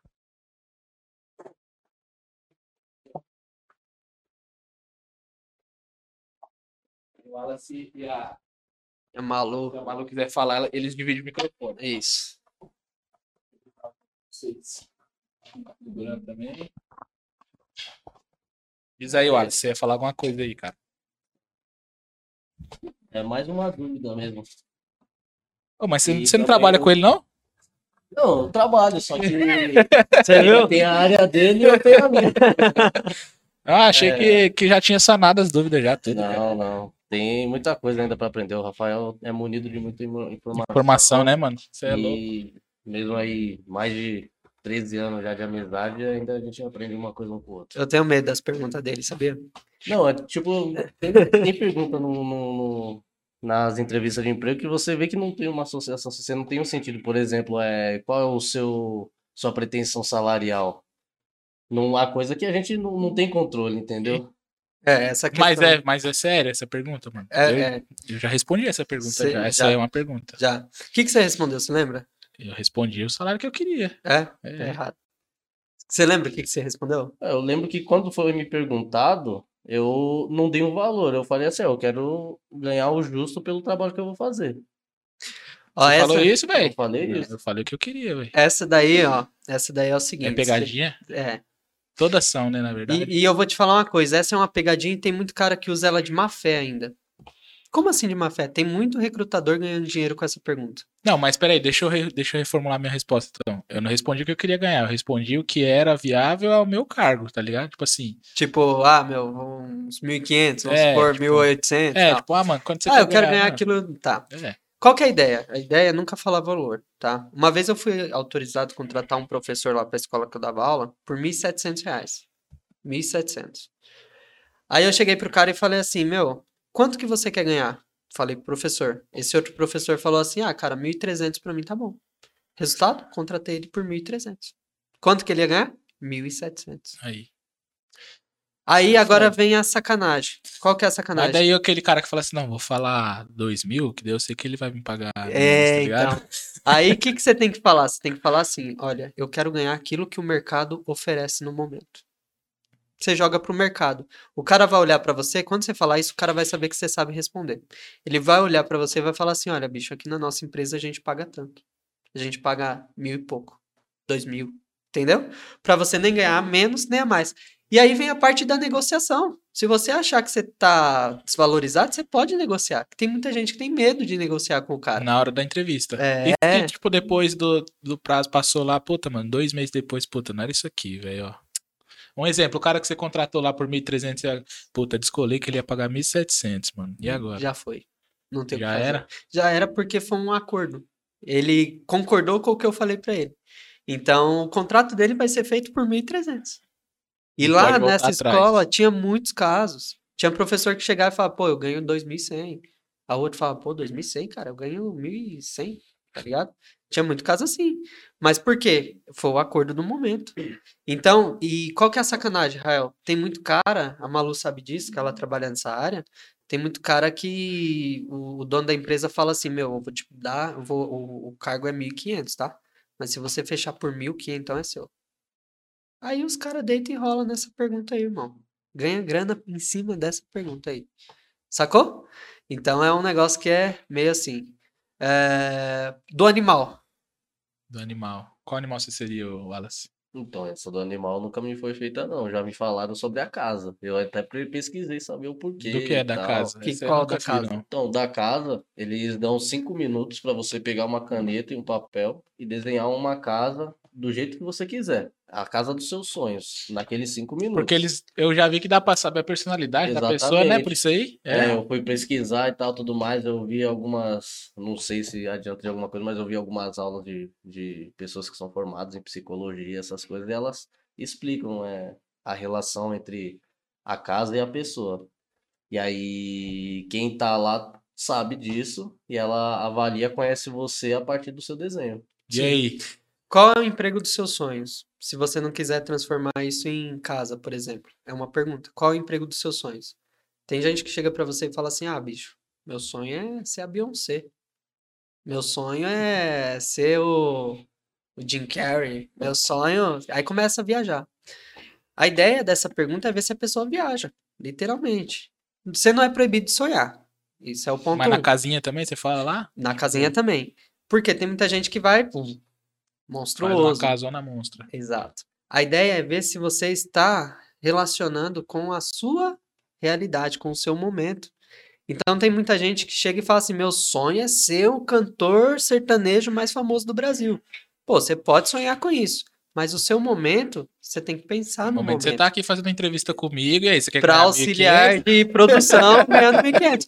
Então, qual- o que, que você tem que responder numa, numa situação dessa? Bicho, ó, a minha ideia é ter um emprego. O meu emprego dos sonhos é aquele que eu possa sustentar minha família, é aquele que eu consiga pagar meus estudos, é aquele que eu consiga ter o meu momento de lazer. Esse é o meu emprego dos sonhos.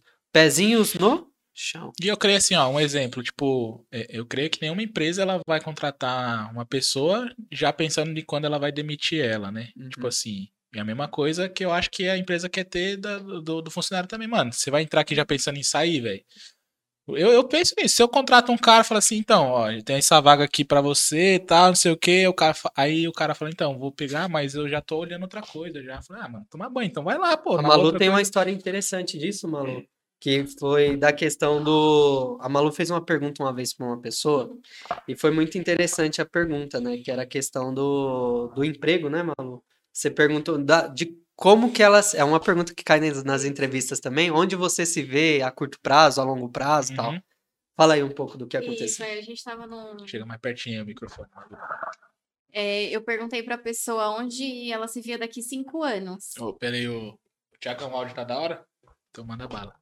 Então eu perguntei é, onde ela se via daqui cinco anos, aí ela falou no seu lugar. Espontâneo, assim. E aí eu dei uma risadinha e falei, ah, que legal, você queria estar no meu Caralho, você lugar. quer me derrubar então? É, Você desgraçado. Você entendeu? Pô, é tipo assim, ela que, o que, que, que nós entendemos ali? A gente entendeu que a pessoa quis dizer assim, eu quero estar numa boa posição. Acho que foi isso. Eu não vi maldade na Sim. pessoa no sentido de querer derrubar a Malu. Mas ela, claro que ela se expressou muito mal. Porque ela poderia falar assim: olha, Malu, eu quero estar numa posição maior, melhor, né? Eu quero sempre crescer e tal. Mas não, ela falou: pô, eu quero estar no seu lugar. Caraca, meteu essa, hein, Meteu velho. essa, velho. Se pega um recrutador meio atravessado, tipo o carinha lá que eu te falei, o cara já acende um cigarro na frente dela e fala, mano, você tá doido? Você entendeu? Você quer me derrubar, Você cara? quer- Você entendeu? Então, tipo assim, é, é perigosíssimo. A gente tem histórias assim de entrevista daquela da prova lá, Malu. Da- das provas que a gente passou lá. Que a gente colocou as perguntas e pediu pra galera responder. Você lembra dessa história, não? O, no- o pessoal não leu toda a prova. né? Isso, conta essa daí. Eu pego, um- pega uma água aí nessa, nessa coisa aí. Tem uma água aí, ó. Então, essa vez aí a gente passou a prova, né, pro pessoal. E, e na verdade não era para eles ler, era para eles ter lido toda a prova primeiro, né? Só que aí eles, é, depois que respondeu a- as perguntas, no final, na última pergunta estava escrito assim: é, responda somente a segunda e a quarta. Ih, caramba. É, e aí só depois que, que eles A galera que- respondeu a prova toda. é. Eu faço prova debaixo da sua. Você entendeu? A gente passou uma prova com 15 perguntas e a 15, a 15ª pergunta falava isso. Por favor, responda somente a questão 2 e 4. A pessoa sai assim, ó. Só teve um cara, teve um cara que saiu antes. Na hora Mas que aí, ele se ele saiu, apaga, é errado ou é certo? o que que você fala? Tipo, as pessoas fez tudo, aí é puta, né? Fazer, Não, já vai lá e apagou. era, já era, tá errado, a gente vai perceber. Então, tipo assim, o cara teve Mas um... tem umas pessoas. Não, tem nunca, pessoa que passa. nunca peguei, não. Não. mas tem pessoa que consegue, que Ele- responde só. Teve a- um cara. Nesse, Sério, nesse mano? dia teve cara um tem cara. que ser muito. É, é preguiçoso isso aí, na moral, né? Teve não? um cara. Esse cara, ele pegou, Mas ele qual que é a avaliação assim, final desse aí, desse negócio? O cara teve atenção. Atencioso. Porque é o seguinte, você nunca deve pegar uma prova e sair arregaçando. Você lê tudo primeiro, tudo depois. primeiro, depois você volta. E detalhe, aí a gente foi bom, tá? Porque a gente colocou na última questão. Era mais tá fácil pra assistindo- Vai identificar. assistir o negócio, depois vai lá, vai fazer os testes É. lá. Não emprega Não, lá, mas mano. é. Porque, ó, a gente colocou a, a questão na 15. Só que aí é o seguinte, tem, tem muito RH por aí que coloca no meio de uma pergunta. Ela começa normal. Tipo, é, começa o enunciado lá normalzinho, tá ligado? Aí no meio da pergunta abre um parêntese, você pensa que é o parênteses da pergunta. E Mas não, vai lá e fala assim, responda somente até a questão anterior. Aí Já quem leu ali, segura, entendeu? E Já pensou, você coloca aí, tipo, na número um, aí a pessoa não percebe E vai embora aí. e responde tudo. Aí eu fala, vou ficar Caramba, medo." você leu a, a pergunta número, Número um, um. velho. É, Você não leu isso aqui, velho. É, então assim, essa, essa foi uma. Também teve um caso para uma escola de natação, né? Sabe qual que foi o teste? Na escola de natação foi só um só.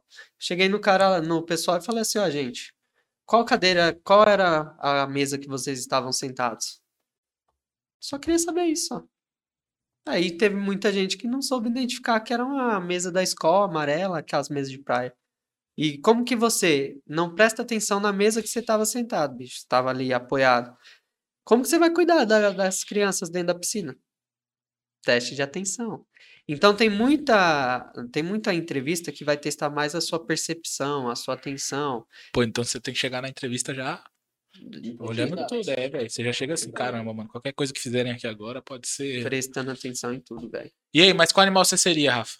Cara, vocês não me falaram qual vocês seriam. Pô, mano. Malu, qual você seria? Só o animal. Não precisa falar por quê? Não, só o animal por enquanto. Um tigre. Tigre, Wallace. Pra mim escolher um que eu goste, assim, Não, o que, que você queria um. ser, o animal? ah, o que eu queria ser, eu acho que uma águia. Poder voar é algo bom. meu, Calma, só animal. velho. E você? Falou meu, caralho. Falou seu? Mas você vai ficar com o dele ou Não, você vai mas eu escolher vou. outro? Deixa eu pensar aqui. Eu seria, mano. Puta que pariu, velho. Eu seria um cachorro, mano. Cachorro. É. Tiagão, você? É. Thank you.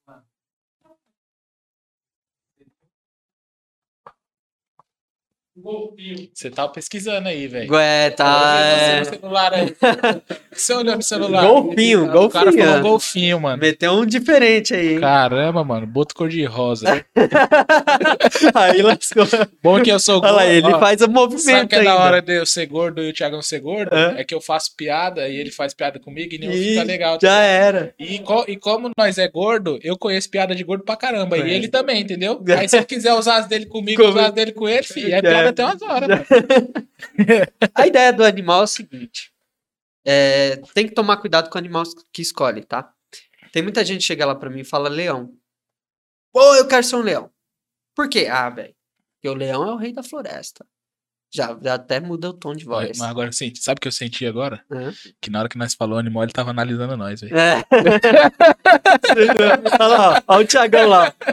Ele, ele é coach. Sabe todo mundo toda. É. Aí a pessoa fala, pô, eu quero ser um leão, cara. Por quê? Ah, porque é o rei da floresta. Beleza. O que mais, cara? Ah, porque ele manda em tudo. Por quê? que mais? Ah, porque ele que caça. Oh, peraí, amigão. Vamos lá. Primeiro, o leão. Ele usa dele, da força dele, do tamanho dele, para impor medo. Esse é o pon- ponto um. Segundo, o leão ele não é um líder, ele é um chefe. Ele manda fazer. Terceiro, o leão não faz absolutamente nada. Quem faz as coisas pro leão são os outros animais. Quem caça pro leão? Leoa. A leoa. Não é nem ele, velho. É tipo você casar e, meu, você Sentar falar. no sofá e ficar assim, ó. Por favor. Exatamente. Então, a pessoa já se, se lasca ali, entendeu? Porque ela não consegue defender aquilo que ela escolheu. Essa pergunta do animal, ela tem alguns pontos. Primeiro ponto, para ver se você tem uma boa argumentação. Segundo ponto, para ver se você tem pavio curto. Quem tem pavio curto estoura nessa pergunta. Porque eu vou ficar batendo na pessoa. Por quê? que Ah, mais? você só vai pegar os pontos ruins do, da e vou ficar jogando em cima da pessoa.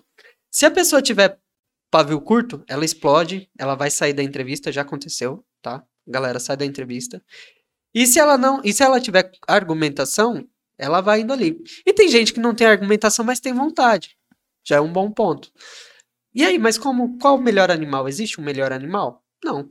Todos os animais eles podem ser é, defensáveis, desde que você conheça minimamente ali os pontos positivos dele e principalmente os negativos. Como que você derrota um inimigo? Através dos seus pontos negativos. Então você tem que conhecer os pontos positivos e negativos. Eu seria uma águia. Seria uma águia, mas não, não estou aqui falando que a águia é o melhor animal. Eu seria uma águia porque ela voa alto. Mas ela não voa alto para causar inveja nos outros pássaros. Ela voa alto para incentivar os outros pássaros a também voar alto. Mostrar que todos eles podem. Segundo ponto da águia, ela tem uma visão muito ampla, muito longe. Tem muito cara, Rael, que entra na, na empresa e ele só tem a visão do que ele faz. Tipo assim, Não quero ajudar mais ninguém. é, que se dane. Entendeu? Eu cuido disso aqui, meu. E já O era. resto que se Eu dane. não vou estender minha mão pra ajudar ela na função dela lá, porque não é minha função, mano. É isso aí. Entendeu? A águia tem visão, ela enxerga um todo. Então, a visão da águia, ela se reflete nesse sentido. Primeiro, se eu vou voar alto, eu vou levar todo mundo comigo. Segundo, se eu tenho visão, eu vou ter uma visão de empresa e não do que eu faço. Ponto. A águia, ela tem precisão, objetivo, ela sabe o que, o que ela quer. Diferente do urubu. O urubu precisa algum animal morrer para ele fazer alguma coisa. A águia não, ela vai atrás do objetivo, morrendo ou não morrendo nenhuma, ou nenhum outro animal. Entendeu? Então ela tem precisão. Então são pontos aqui que eu trouxe da águia. Você falou cachorro? Cachorro. Cachorro. Agora vai esculachar o cachorro. Não, calma. Fala as partes boas, fala as partes boas, mano. É. É, cachorro. Fala as partes boas só. Cachorro, ele é companheiro. Considerado o melhor amigo do homem, digamos Hum. assim. O cachorro, ele, nesse ponto do companheirismo dentro da empresa, se eu sou companheiro, eu vou ajudar todos os meus colegas de trabalho. Certo? Esse é o ponto um. O cachorro, ele tem um instinto vigilante. Ele está em constância vigilância. Ou seja, se eu sou vigilante, eu vou prestar muita atenção para não cometer erros dentro da empresa do qual estou prestando serviço. Você entendeu? Uhum. Então, eu peguei o animal, peguei as qualidades desse animal e joguei a favor da empresa. É essa a ideia dessa pergunta. Só que tem muitas pessoas que acham que é uma pergunta aleatória. Pô, já teve gente que chegou pra mim na hora que eu perguntei caiu na risada, que não conseguia sair da risada, velho. Ah, que animal seria? Sei lá, bicho, eu seria. Aí começa a zoar, começa a brincar e depois que se liga que era um negócio sério. Tem outra gente, tem outro, outras pessoas que falam uns negócios meio ale- aleatório. Outro dia eu fiquei assustado. Teve uma moça que falou assim: Ah, bicho, eu seria um gato. Eu falei, por quê? Ah, porque ele tem sete vidas. Gato tem sete vidas. Manda ser jogado do prédio. Você entendeu? Você entendeu, cara? Então, assim, são coisas que a gente escuta na hora da entrevista, e aí depois a pessoa sai da entrevista tacando pau no recrutador. É, já é a quinta entrevista que eu faço na semana e não sei porque passei, não passei. E por que que o recru... Agora eu vou bater o pau no recrutador, mano. Agora vai. Por que que o recrutador fala assim, não, mesmo se não for pra passar, eu te ligo, tá ligado? E o cara nunca liga, mano. Engraçado, ele fala assim, não, É. fica tranquilo que se você não passar, a gente vai ligar pra te avisar também e tal. Aí você fica lá a vida toda esperando. Mano, não vai ligar, velho. Que triste. Nunca liga, mano, o cara, velho. É, velho. Não, e pior que você fala assim, não, se não ligou, pelo menos eles estão analisando mais ainda pra mim ficar no bagulho, né, velho? Não, já aconteceu Mas com você vai sabe, acontecer você sabe, Oxe, já o cara não aconteceu, né? liga, velho. Mas você sabe que tem muita gente que tem muita, tem uma bateria de entrevistas que a gente fica meio assim mesmo, sem saber quem vai ser. Porque, cara, tem baterias de entrevista que foi todo mundo mal. E ali a gente vai ter que fazer, tipo, vamos ver quem foi menos pior aqui. Você entendeu? Às vezes tem, tipo assim, um exemplo, foi todo mundo mal, aí vocês falam assim, não, vamos fazer uma segunda bateria com todo mundo, com tipo, a maioria, só pra gente escolher de novo, porque não é possível, pô, deu uma coisa errada dessa vez aqui, É, a gente vai fazer de novo, é. pô. Então, tipo assim, aí, pra não ficar aquele ar de tipo, ó, você foi reprovado, tal, tal. E também tem muitos casos de pessoas que são reprovadas no ato ali e saem de lá e vai se matar. Isso é louco, velho. Já teve, teve casos, isso, já, já, já teve muitos casos. O cara fala não, a pessoa pira na hora ali e vai. Então, essa questão de falar, bicho, ó, vou dar uma analisada aqui e qualquer coisa eu volto a entrar em contato com você. Pode ser duas coisas. Primeiro, você pode ser realmente um dos caras que ele gostou. Já nem foi também, ou então... É. Ou pode ser uma questão mais de prevenção. Porque, cara, tem gente que reprova em cinco, seis é, entrevistas em um dia. Isso é louco, mano. Aí Imagina, é a pessoa. a- vamos supor que eu sou o quinto que tô te entrevistando ali do dia. Você já reprovou em quatro. Eu chego pra você e falo, ô Raelzinho, bicho, não deu. Desculpa, mas. 5 horas da tarde, o cara vai embora. É, tá transitão lá milhão. e falar, ah, mano, é, vai agora que eu É vou né, finalizar o processo. Caraca, aqui." velho, que foda, hein, mano. Então a gente tem uma responsabilidade muito grande. A gente tem que dar uma segurada ali no pisar Então, no- até quando vocês, tipo, não estão trabalhando com as pessoas, vocês já estão trabalhando elas já, né? Sim, a gente Do identifica numa entrevista muitas pessoas que estão a ponto de se matar. E aí já entra outras questões. Porque assim, essas perguntas, igual essa do animal, você viu quantas coisas você consegue pegar numa pergunta tão simples? Pontos positivos e negativos. Nessa daí eu pego muita gente que está em depressão ou em estado de ansiedade.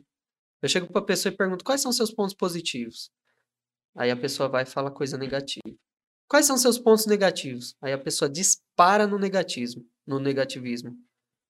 Eu sou chato, eu sou isso, as pessoas falam que eu sou aquilo. Pô, ali você identificou que a pessoa está num processo que pode chegar numa depressão, pode chegar num, num suicídio. Então, a entrevista de emprego é um momento que. E é tudo relatado, né? Por exemplo, como que eu vou chegar pro cara lá e falar assim, bicho, contratei essa pessoa aqui. Aí ele vai ver lá que no- na pergunta do qual animal tá escrito que a pessoa escolheu o gato porque tem sete vidas. Quem que você acha que o cara vai falar que é doido? Uhum. Eu ou a pessoa vai falar que sou eu, cara? Você entendeu? Então, assim, é, a, a entrevista, ela é o ponto. Nós tem, o mercado ele é 50-50, tá? 50% é o seu currículo, 50% é a entrevista. Então, você tem que estar bem nos dois. Por isso que precisa de repertório. A pessoa precisa estar bem ali guinada para ela chegar Tem que legal. treinar, então, né, Tem também? que treinar, pô. Entra no Google aí, pesquisa perguntas para entrevista de emprego. Não vai ler só um site, lê uns três, quatro sites, entendeu? Para ver se as respostas batem, né? Entra lá no canal do Emprega, que a gente posta vídeos lá também, fazendo simulação de entrevista entre a gente. Tem treinamento também lá de entrevista, tem, então. tem. Hora. Lá no Emprega é assim, Rael, a pessoa vai, aí ela preenche a ficha, a gente já analisa o currículo dela. Pô, o seu currículo tá errado aqui e aqui. Tem gente que não gosta de ouvir a verdade. Já teve casos de pessoas que olhou para mim e falou assim: "Ah, mas eu consegui emprego com esse currículo a vida toda". Tudo Pô, bem. Você tá desempregado agora, É, tá? você Desculpa. entendeu? Você entendeu? Pô, tudo bem, você conseguiu a vida toda, só que você não chegou no, no RH ainda que vai te travar. E isso vai acontecer agora, ainda mais agora. As empresas já estão de saco cheio de contratar profissionais errados no tempo errado. Então, eles querem profissionais corretos. Então, hoje em dia, não é que falta emprego, é que tá mais difícil. Os RHs estão brecando mesmo, porque eles querem pegar pessoas ali preparadas para o negócio. Então, assim, é, a, gen- a pessoa chega lá, vai fazer a ficha, a gente vai corrigir o currículo dela. Se ela quiser fazer o currículo, a gente pega e refaz lá. E entrega para ela uma guia com as perguntas e respostas para a hora da entrevista. Aí a pessoa sai de lá com o currículo novo, 10 cópias impressas, o PDF no e-mail dela e com essa guia de perguntas e respostas. 20 reais, velho. Caraca, tudo isso por 20 reais. 20 reais. Você entendeu? Aí você vai na Lan House, ou você vai num bazar, ou você vai em qualquer lugar que não seja para Caramba, isso. 10 cópias, velho. O Xerox é um real. Exatamente. A gente mais perde do que ganha rua. nesse processo, na verdade. É, Mas é, é algo que a gente faz para ajudar. E claro, não tem. Ah, Rafael, por que, que não é de graça? Pô, porque a gente tem que pagar a folha. Tá caro a folha do sulfite. A gente tem que abastecer a impressora. Imagina Uhum. quantas impressões por dia. A gente tem que pagar o aluguel do espaço que a gente atende. E todo dia tem gente lá. Todo dia, cara. Todo dia. Por dia a gente atende quase 50 pessoas. Caraca, mano. É. Sabe? Vem pessoas de Suzano, Poá, Guarulhos, pessoas de Itapevi, Cotia. A gente atende. Meu, e no WhatsApp tem gente do Brasil todo. Só que lá, que vai pes- pessoalmente, tem gente de toda a Grande São Paulo. A minha ideia é futuramente a gente fazer uma grande expansão do emprega, né? Hoje vocês atendem, tipo, só na região? Tipo, é, vaga de emprego, vocês têm só da região? Grande São Paulo. Era só na região, só que agora é Grande Já São Paulo. já. Isso, Grande São Paulo e capital toda. Zona Sul, Leste, Oeste, toda, toda, toda. A ideia é pro Brasil. Brasil. Brasil, a gente começar a colocar em polos, né, que de procura. Por exemplo, aqui em São Paulo, Pinheiros, República, Santo Amaro. Aí vai para o Rio de Janeiro, vai para BH. A gente quer expandir o emprega. Então, para ter essa orientação, Uhum. eu acho que se a, e eu, sabe qual que é o maior presente que a gente tem? Não é os 20 reais. É quando a pessoa manda uma mensagem no WhatsApp falando assim, Rafael, aquele currículo que você fez para mim me empregou. Rafael, eu fui para entrevista, cheguei lá, cara, na hora que me perguntar, E Google. Quer participar também. né? é, ó, o Google Tá querendo. que o Google escuta nós toda hora. né? sobre Já pergunto. Google, você tem alguma pergunta? empregatício? Então, assim, a, a- quando a pessoa retorna pra gente e fala, pô, eu consegui um emprego por conta do currículo, ou porque caiu alguma pergunta e a pessoa soube responder, pô, aí é que a gente vê, pô, a gente tá no caminho certo. Infelizmente, hoje em dia tem muito picareta, né, Rael? Tem muita escola de cursos por aí que liga pra pessoa falando que é curso, que, que é emprego, chega lá é curso. A gente sofre com isso na pele. Por quê? A gente faz um trabalho correto. Aí a pessoa já chega lá, já. "Ei, Já acha que é, opa." será que é curso isso aqui, né? Mas vocês ligam pro pessoal também? Não, a gente que posta as vagas, é, a gente posta as vagas e deixa no, no rodapé da vaga assim, se você quiser preencher uma ficha no emprega, compareça nesse endereço, só agende antes. A pessoa entra no WhatsApp, agenda com a gente e vai pro emprego. Aí lá a gente faz esse trabalho aí. A pessoa chega lá, preenche a ficha, senta comigo e a gente conversa. Então é um trabalho bem sincero. Só que é aquilo que eu te falei, tem muita gente que não gosta de ouvir verdade. Tem muita gente que acha que a gente tá de pilantragem. Poxa, Só cara, o que- RH é embaçado, né, velho? Você já É. tratar com as pessoas lá. e Você entendeu? mais. E às vezes ali mesmo tem muita gente que já morre ali mesmo. Por quê? A pessoa já mostra quem ela é ali. Igual essa semana agora passada foi uma moça lá, na hora que ela que eu expliquei que o currículo dela estava errado, ela nem esperou eu terminar, ela só levantou e foi embora. Essa pessoa, por automático, já está eliminada do meu banco de dados, velho. Como que eu vou indicar essa pessoa para uma entrevista em uma empresa? Não é ruindade do Rafael. A pessoa se mostrou daquele jeito. Entendeu? Então são coisas que, meu, a pessoa tem que se policiar muito, Rafael. Tem muita gente desempregada. Ca- 15 milhões de desempregados, de 6 a 5 milhões estão desempregados porque quer. Dói falar isso? Dói, mas é a verdade. Entendeu? Caraca, meu. E aí, tem mais alguma pergunta aí, Wallace? Não, não. Tá suave? Ó, uma pergunta que eu tinha, na, na verdade, que fizeram, que eu lembrei de, de uma entrevista que eu fui, na verdade, foi, acho que foi mais uma dinâmicazinha assim, que foi que a mulher, a mulher falou assim, meteu uma de que, quem é que tem que fazer isso aqui, ó. Quem é que vai fazer? Aí, tipo, tinha que levantar e ir lá fazer, né? Ficou todo mundo assim, olhando pro outro. É que vai nessa bagaceira? né? Sabe o nome disso? Proatividade. Aí, viu? Eu não, eu não fui. É, é o mesmo lance do, do copo de caneta caindo É. no chão. Não, mesmo lance, mesma coisa. Proatividade. A gente faz isso às vezes. A gente chega e fala assim, pessoal, é, teve uma vez que a gente chegou na sala e, e falou assim, pessoal, preciso de uma ajuda aqui, quem pode vir? Aí, meu, levantou um cara só, tá ligado? Uhum. Eu falei, irmão, você tá contratado, bem-vindo. Pessoal, muito obrigado aos demais. Na frente todo mundo. E aí? Às vezes a gente tá sem tempo, faz isso Tá aí. vendo? Lembra daquela história quando a professora falava, ó, preciso de alguém pra buscar os livros pra mim? É, é. começar a treinar ali. É, louco, mano. Mas a escola, eu falo isso. O mercado de trabalho começa dentro da escola. Dentro da escola. A molecadinha aí que fica só tirando nota vermelha, é melhor ficar, ficar de ó, ouvidinho em pé. Por quê? Se você tira nota ruim, sempre. Se você não chega nos horários das aulas. Se você tem um histórico de ir para direção toda hora. Eu, eu sinto te informar, mas você não vai se dar bem no mercado de trabalho. A não ser que você consiga reverter isso. A sua chance de reverter isso é no ensino médio. E tem gente que no ensino médio piora. Então, quando eu vou para dentro das, das escolas, Rael, por que, que eu criei a palestra Meu Emprego? Para orientar o jovem, que ele não sabe o que fazer no primeiro emprego. E eu falo isso, cara. Sabe o que, que eu recebia de informação da- dos diretores? Rafael, a média da turma tal era de 4 para baixo. Tá Melhorou todo mundo tirando 7, 8. Caraca, velho. Porque os moleques olham e falam assim, putz, mano, o que esse moleque tá falando? E eu não escondo minha idade, não. Eu chegava lá e falava, "Sa- na época eu tinha 20, 22. Meu, ó, eu tenho 22 anos, galera. Vocês aqui, ó, tem um pouquinho menos que eu. Vocês devem ter 16, 17, 18, é isso? Eu tenho 22. Sabe o que tá acontecendo comigo hoje? Tem gente vindo me procurar pra pedir emprego, que estudou comigo. E sabe quem tá me pedindo emprego? Aquele Wesley da zoeira, da bagunça lá, que ficava que você ia falando. falar o Wallace. É, é o Wallace também, pô. Tiagão, Tiagão. Então, assim, tem uma galera que, que, que tá acontecendo isso. Aí eles, pô, claro que não. Tem casos que a gente é no lúdico mesmo, né? Uhum. Mas acontece. Tem cara lá que era o que me zoava, que bagunçava comigo, hoje chega lá no emprega. Olha que louco, mano.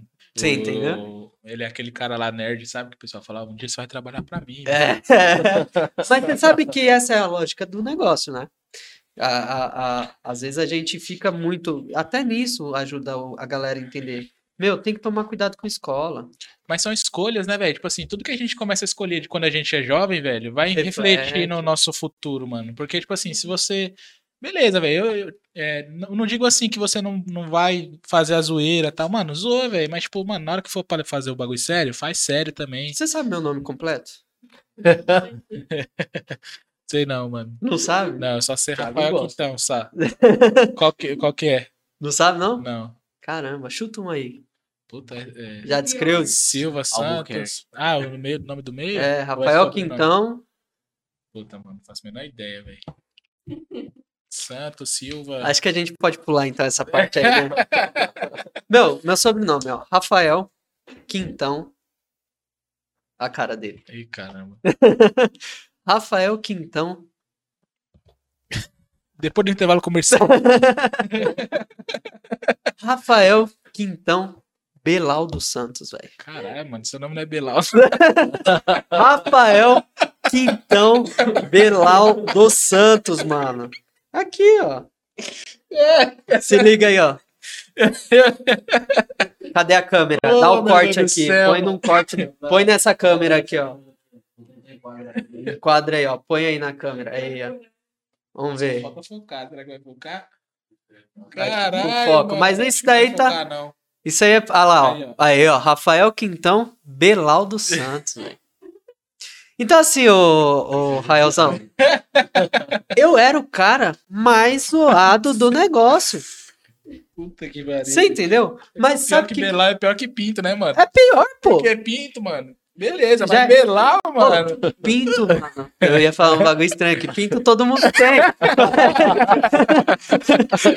A Malu ia olhar Ah, Malu, não, mano. Peraí, né? Nem todo mundo. Pinto é mais normal. É mais normal. Agora né? Belau, mano. Você vê o cara que chama Belau, velho. Pô, Nossa, sei. mano. Tá ligado? Essa você não Era esperava. aloprado. né? Não, não esperava. Essa revelação foi Foi embaçada. velho. embaçada. Então, assim, eu era o cara mais zoado do bagulho. Caralho, mano. Qual que era os apelidos? Qual que era Ah, a zoeira? meus caras. Era- É melhor nem falar aqui. E aí, o Tiagão que mancha. O O Thiago- apelido é. Thiagão que Fala aí, fala uma zoeira aí. Chegava no meio da sala e falava: Ô, Belau, cola aqui. É. Não, mas os, meu, os caras gritavam meu nome por Belal, tá ligado? Não, tinha. Mano. Ninguém te chamava de Os, Rafael. professor, os professores chegavam na chamada. Ficava lá, Belau. Não. Belau. não. Sabe o que, que os professores faziam? Rafael Quintão é, dos Santos. Pulava, porque os caras tinham vergonha. Entendeu? Caraca. Aí o pessoal na turma. Não, pulou nome aí, não é pra pular pro próximo, Esse, esse não. aluno não é da sala, não. É, pode Não é falar tudo. tudo, quando ia aquela substituta, aí tinha que assinar a lista, né? Aí colocava o nome lá do Rafael completo, aí o professor pegava Elias e falava: Pô, isso daqui é gozação. Eu já fui parar na direção por isso. Eu já fui, eu já fui parar na direção por isso. Já levou falta, já. Puta, se ele escrevia o nome completo, a pessoa, mano, você tá zoando, não é, Belau, não. Tipo aquele Thomas Turbano. É. Os caras pensavam que era isso. olhava assim, ó. Não, os caras tá querendo me zoar. É, Caraca, mano. quieto. Não, mas que nome, velho. Rafael Quintão Belau dos mano. Santos. Então, assim, eu, eu meu, não esperava mesmo, não, velho. é, eu era o cara mais zoado do bagulho. Mas, meu, é, é- é- marcou, né? A galera marcou. Isso na Pô, você eleição tinha que ter colocado isso aí? Rafael Belau, já pensou? Rafael Belau. É, devia ter saído assim, pô. Vou sair de prefeito assim, Rafael Belau. Rafael Belau. É. Ai, caralho. Então, assim, meu, o negócio é. é- A zoeira, ela é boa, é legal. Só que a galera tem que entender que, meu, chega um ponto que aquilo pode refletir futuramente. Demais, né, mano? Demais, velho. Isso é louco. Futuramente. Então, eu sempre fui bem regrado, assim, foi bem sossegado nessa Você sentava onde mesmo? Na frente? Não, pior que Você não. no Eu sentava no meio. Mas você sabe por que, que eu sentava no meio? Hum. Porque a galera da bagunça me, me rodeava.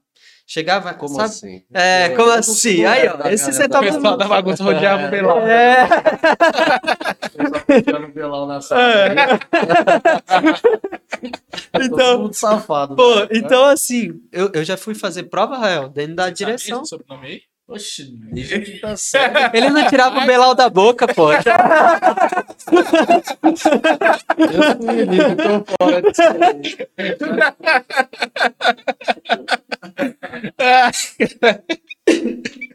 Então era assim, velho. Galera zoava, zoava. Eu fazia a prova na direção. Caraca, velho. Fiz muita Não prova. dava? Não dava, não dava. Era Mano, eu vou falar um bagulho pra você. Você tá na quinta série, o cara chama Belau, já era, né, velho? Já era. Mano, É o zoeira até umas não horas, né, como não. mano? Como que é o seu nome? O meu é normal, Israel Carlo Holanda de Carvalho. Normalzinho. Por que, Rael? Israel? De Israel. Israel. Não, mas por que, que você não usou Israel? Ah, por que, que eu não usei? É. Porque todo mundo me chama de Israel. É? É. Pelo menos não era uma zoeira, Não, um não, preconceito e não, tal. não. Mas Mas eu nunca- coloquei Israel Gordinho, Ó, né? uma que era- dica. Sempre fui Rael gordo na gordinho. minha vida, Rael é. gordinho. Aí eu te pergunto, ô, ô, Rael, uma coisa que eu aprendi era assim.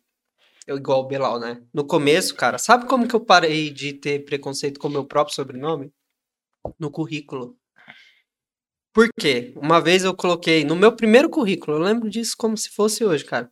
É, apesar que não faz tanto tempo, né? Mas eu lembro. Eu coloquei assim, Rafael Quintão B dos Santos. E fui pra entrevista.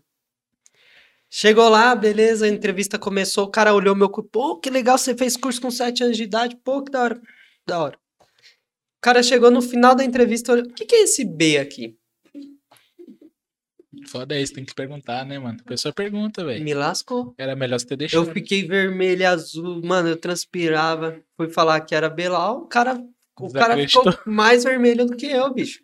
Quase que eu perdi o emprego por isso. Aí depois daquele dia ali, eu falei assim, bicho, agora eu quero que se dane. Todo mundo vai saber Colocou meu o pra nome, todo mundo Eu ia ver. pras palestras, eu chegava nas escolas, velho. Na, você já viu é, presídio, né? A galera fica. Meu, eu chegava nas escolas, a galera ficava assim, Ê, Belão, Belão, Belão! Os caras já sabiam que era eu que ia estar lá, entendeu? Então, assim, meu, eu comecei a usar isso ao meu, ao meu favor. Então, ficou de boa, tá ligado? Os moleques já não zoavam tanto, porque os caras já iam zoar, já davam a neles. Aqui acabou as piadas. Não- É, porque não a zoeira só é da hora até- É, A zoeira só é da hora até a pessoa ficar brava, né? Se a pessoa já se acostumou, também não tem mais graça. né? exato.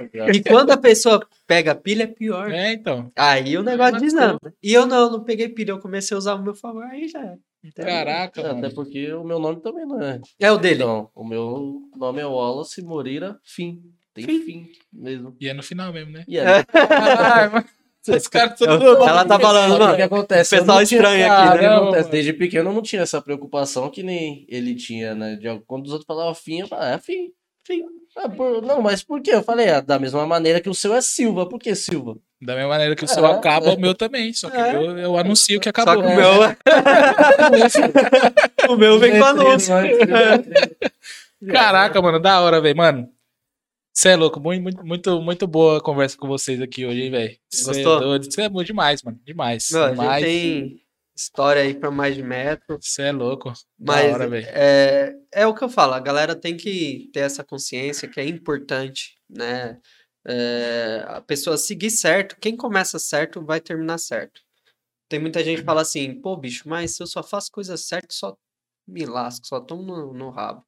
Mas não é, Mas bicho. continua assim, né, velho? Eu também, por um tempo, já passei por isso aí, já. Que você faz, fala assim, não, tá certo o negócio, tô fazendo bonitinho, não tô, não tô é, prejudicando ninguém com isso aqui. Mas daí tá errado. Mas daí, fi, depois. Eu, eu acho que assim, é assim, eu né? acho não. Eu tô vendo muita coisa agora, cara, que eu convivo com pessoas de todas as idades, né? Tem gente que convive só com o pessoal mais novo da arinha ali. Não, Uhum. eu convivo com a galera de todas as idades.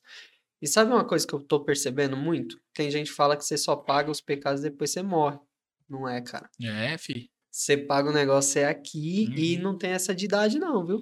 Se for pra você pagar hoje, amanhã, você vai pagar. Eu também tô nessa aí. Eu também, o pessoal fala, ah, tá. Fala, mano, fica tranquilo, filho. É, espere. Fica tranquilo aguarde. que uma hora, Uma hora vai, vai virar, mano. Vai virar, o jogo vai virar. E, E, vai e é assim, a consciência, igual, por exemplo, na eleição, eu poderia muito bem ter comprado voto. Pô, faltou 70 votos. Eu Aí. poderia ir lá, ó, pô, pô, comprar voto. Eu poderia ter feito um monte de coisa que os caras estavam fazendo de errado. Mas nada compra minha consciência. Caramba, Rafa, se eu tivesse te apoiado, você tava eleito, velho. Aí, ó. Eu Mas, tive 70 mas a votos. Foi ele que roubou seus votos.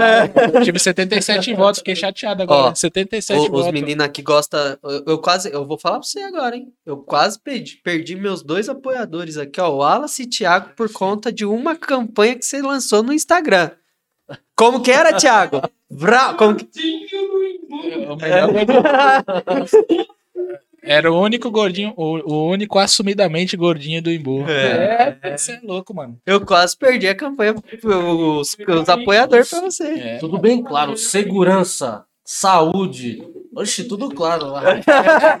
É, como é? Show de oferta, como que é? Era um saldão de, of- de- saudão de alguma coisa, não lembro agora. É, Era. sal, é, o que que era? Era Saldão de eleição. Saldão, Saldão de eleição. é Saldão mega de feirão de eleição. vereador.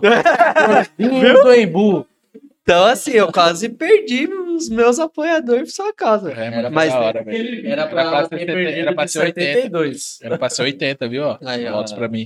Mas, ó, ainda dá tempo de reverter isso, Dá velho. tempo, cara. Quem Entendeu? sabe, próxima Dá. eleição, prefeito Rafael Quintão. Ó, E já pensou? Você é louco. Malu Belal. Costa- Rafael Belal. Malu Costa, vereadora lá na região do Vista Alegre. Aí. O Wallace Moreira, vereador no Valo Verde. E Pronto. Rael representando Vazame região. Aí. Fechou? Fechou, fi. Fechou assim, não. Tô fechando. É porque eu sou político, cara. Não posso anunciar não é nada assim, né? tá certo, Mas tá depois certo. nós conversa, Rafa. Fica tranquilo. Não, cara, mas obrigado Fazer- pela presença aí, velho. Obrigado demais. Quiser Imagina. falar aí, fi? Não, fazer igual ele tava fazendo na campanha. Não, vamos tomar um café. É, vamos tomar um cafezinho, café. Café com ele, a gente tomava café, era de dia, de tarde, de noite. Duas horas da manhã. É, Esse aí Tomar já tá até com é gastrite já. café é da hora. Mano, obrigado. Bri- Foi, foi da hora demais conhecer Bom. vocês aí. Eu não- nunca, que nem eu falei, nunca tinha trocado uma ideia assim a fundo com o Rafa, mano. Tô conhecendo ele aqui agora, o Belal. Conheceu aqui. até meu Belal, velho. É, velho. Chegou aqui, colocou o Belal pra fora. Caralho, mano. Mas, mano, brigadão, velho. Eu Ô. Rafa, você quer deixar aí é, alguma, alguma rede social e o pessoal seguir aí? Legal. Ah, Acompanhe o trabalho pessoal através do meu Instagram, Rafael Quintão. não que eu queira Oficial. cortar, velho. Se tiver mais coisa pra falar aí, nós troca ideia aqui até Não, uma hora, não, mano. tranquilo. Nós tô suave. O meu Instagram é Rafael Quintão Oficial, né? Facebook Rafael Quintão. Não adianta procurar por Belal que vocês não vão achar. Vou achar o Belal, o Belal Não tá escondido. O Belal tá escondido. Quem sabe na próxima eleição. E, e sigam lá, que lá a gente posta as nossas ações, posta o nosso trabalho. É sensacional. Emprega, sigam o Emprega também, né? Tem dicas importantíssimas lá sobre o mercado de trabalho, vagas de emprego todos os dias que a gente posta, arroba Emprega Oficial. Então, você que está procurando emprego, lá nós postamos vagas, dicas, e você tem ainda a oportunidade de agendar para ir lá conversar comigo no Emprega sobre oportunidades. Só pra gente finalizar, que você falou que ia falar, por que que tem preconceito com coach, pessoal? Você já sofreu preconceito já? Já, pô, porque assim, o coach, ele. Todo mundo é coach agora, né? E não é bem por aí. O coach, para você ser coach, você tem que estudar. Você fez curso pra ser coach? Você Fiz, tem, tem formação? Tenho formação. Eu fiz coach análise comportamental. O que, que é análise comportamental? É mais ou menos isso que a gente fez aqui da- das perguntas e respostas.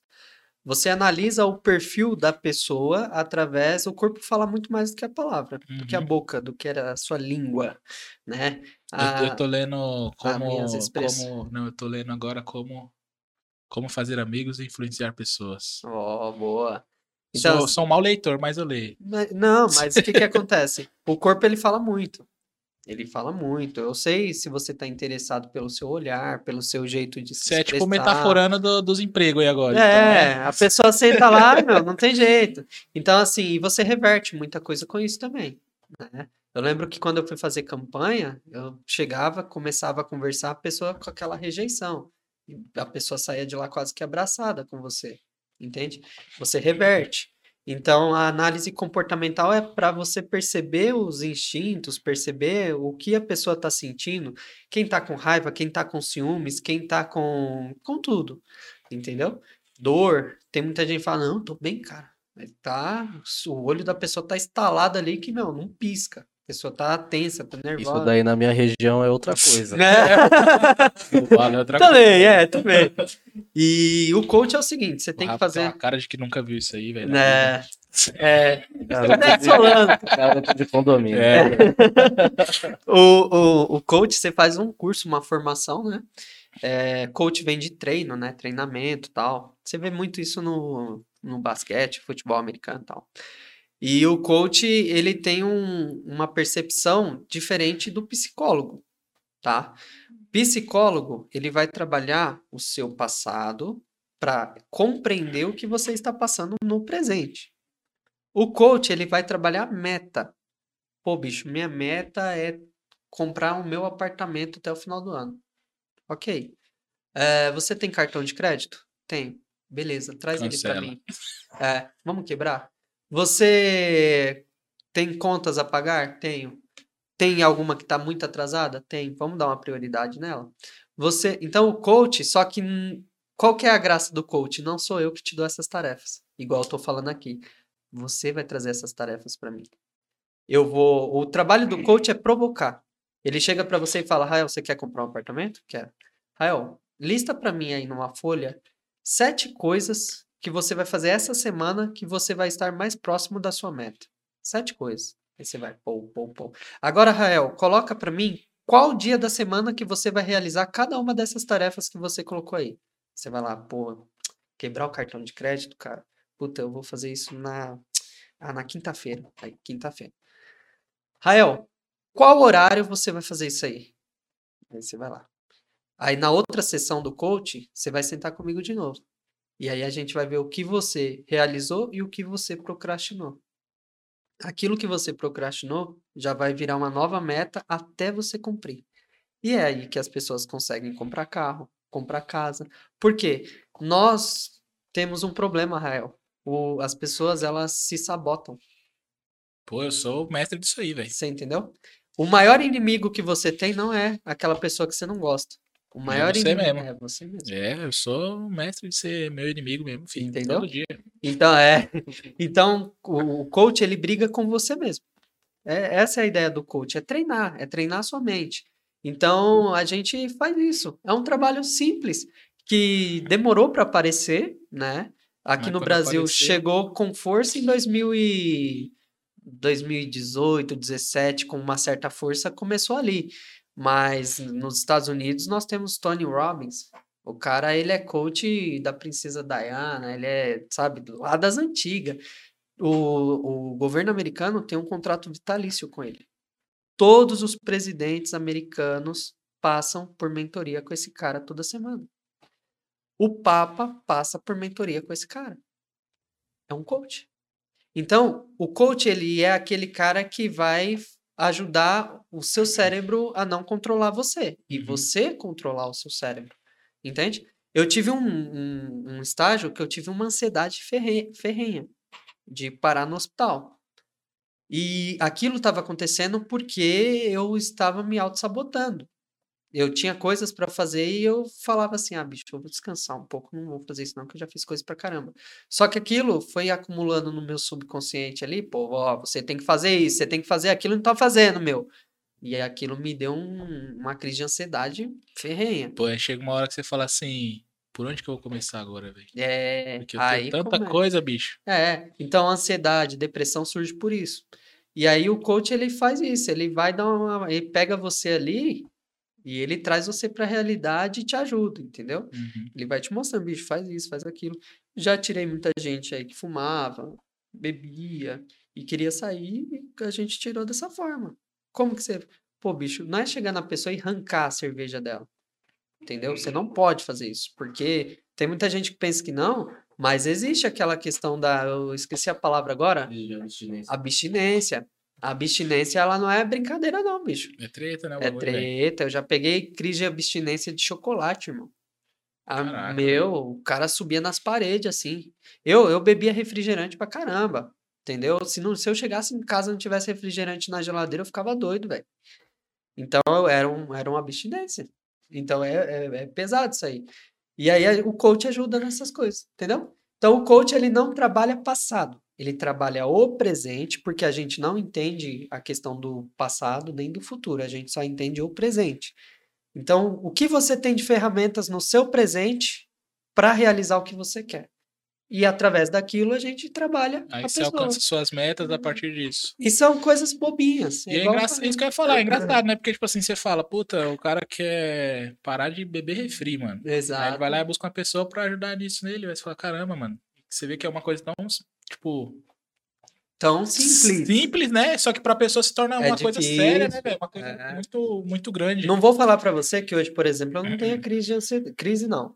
Que eu não tenho ansiedade. Eu tenho ansiedade, mas eu nunca mais tive crise. Uhum. Entende? Então, claro que um coach controlar a si mesmo é, é um trabalho redobrado. É tipo você ser um policial, porque o policial conhece duas vezes a lei. Então, ele responde pelo crime duplamente.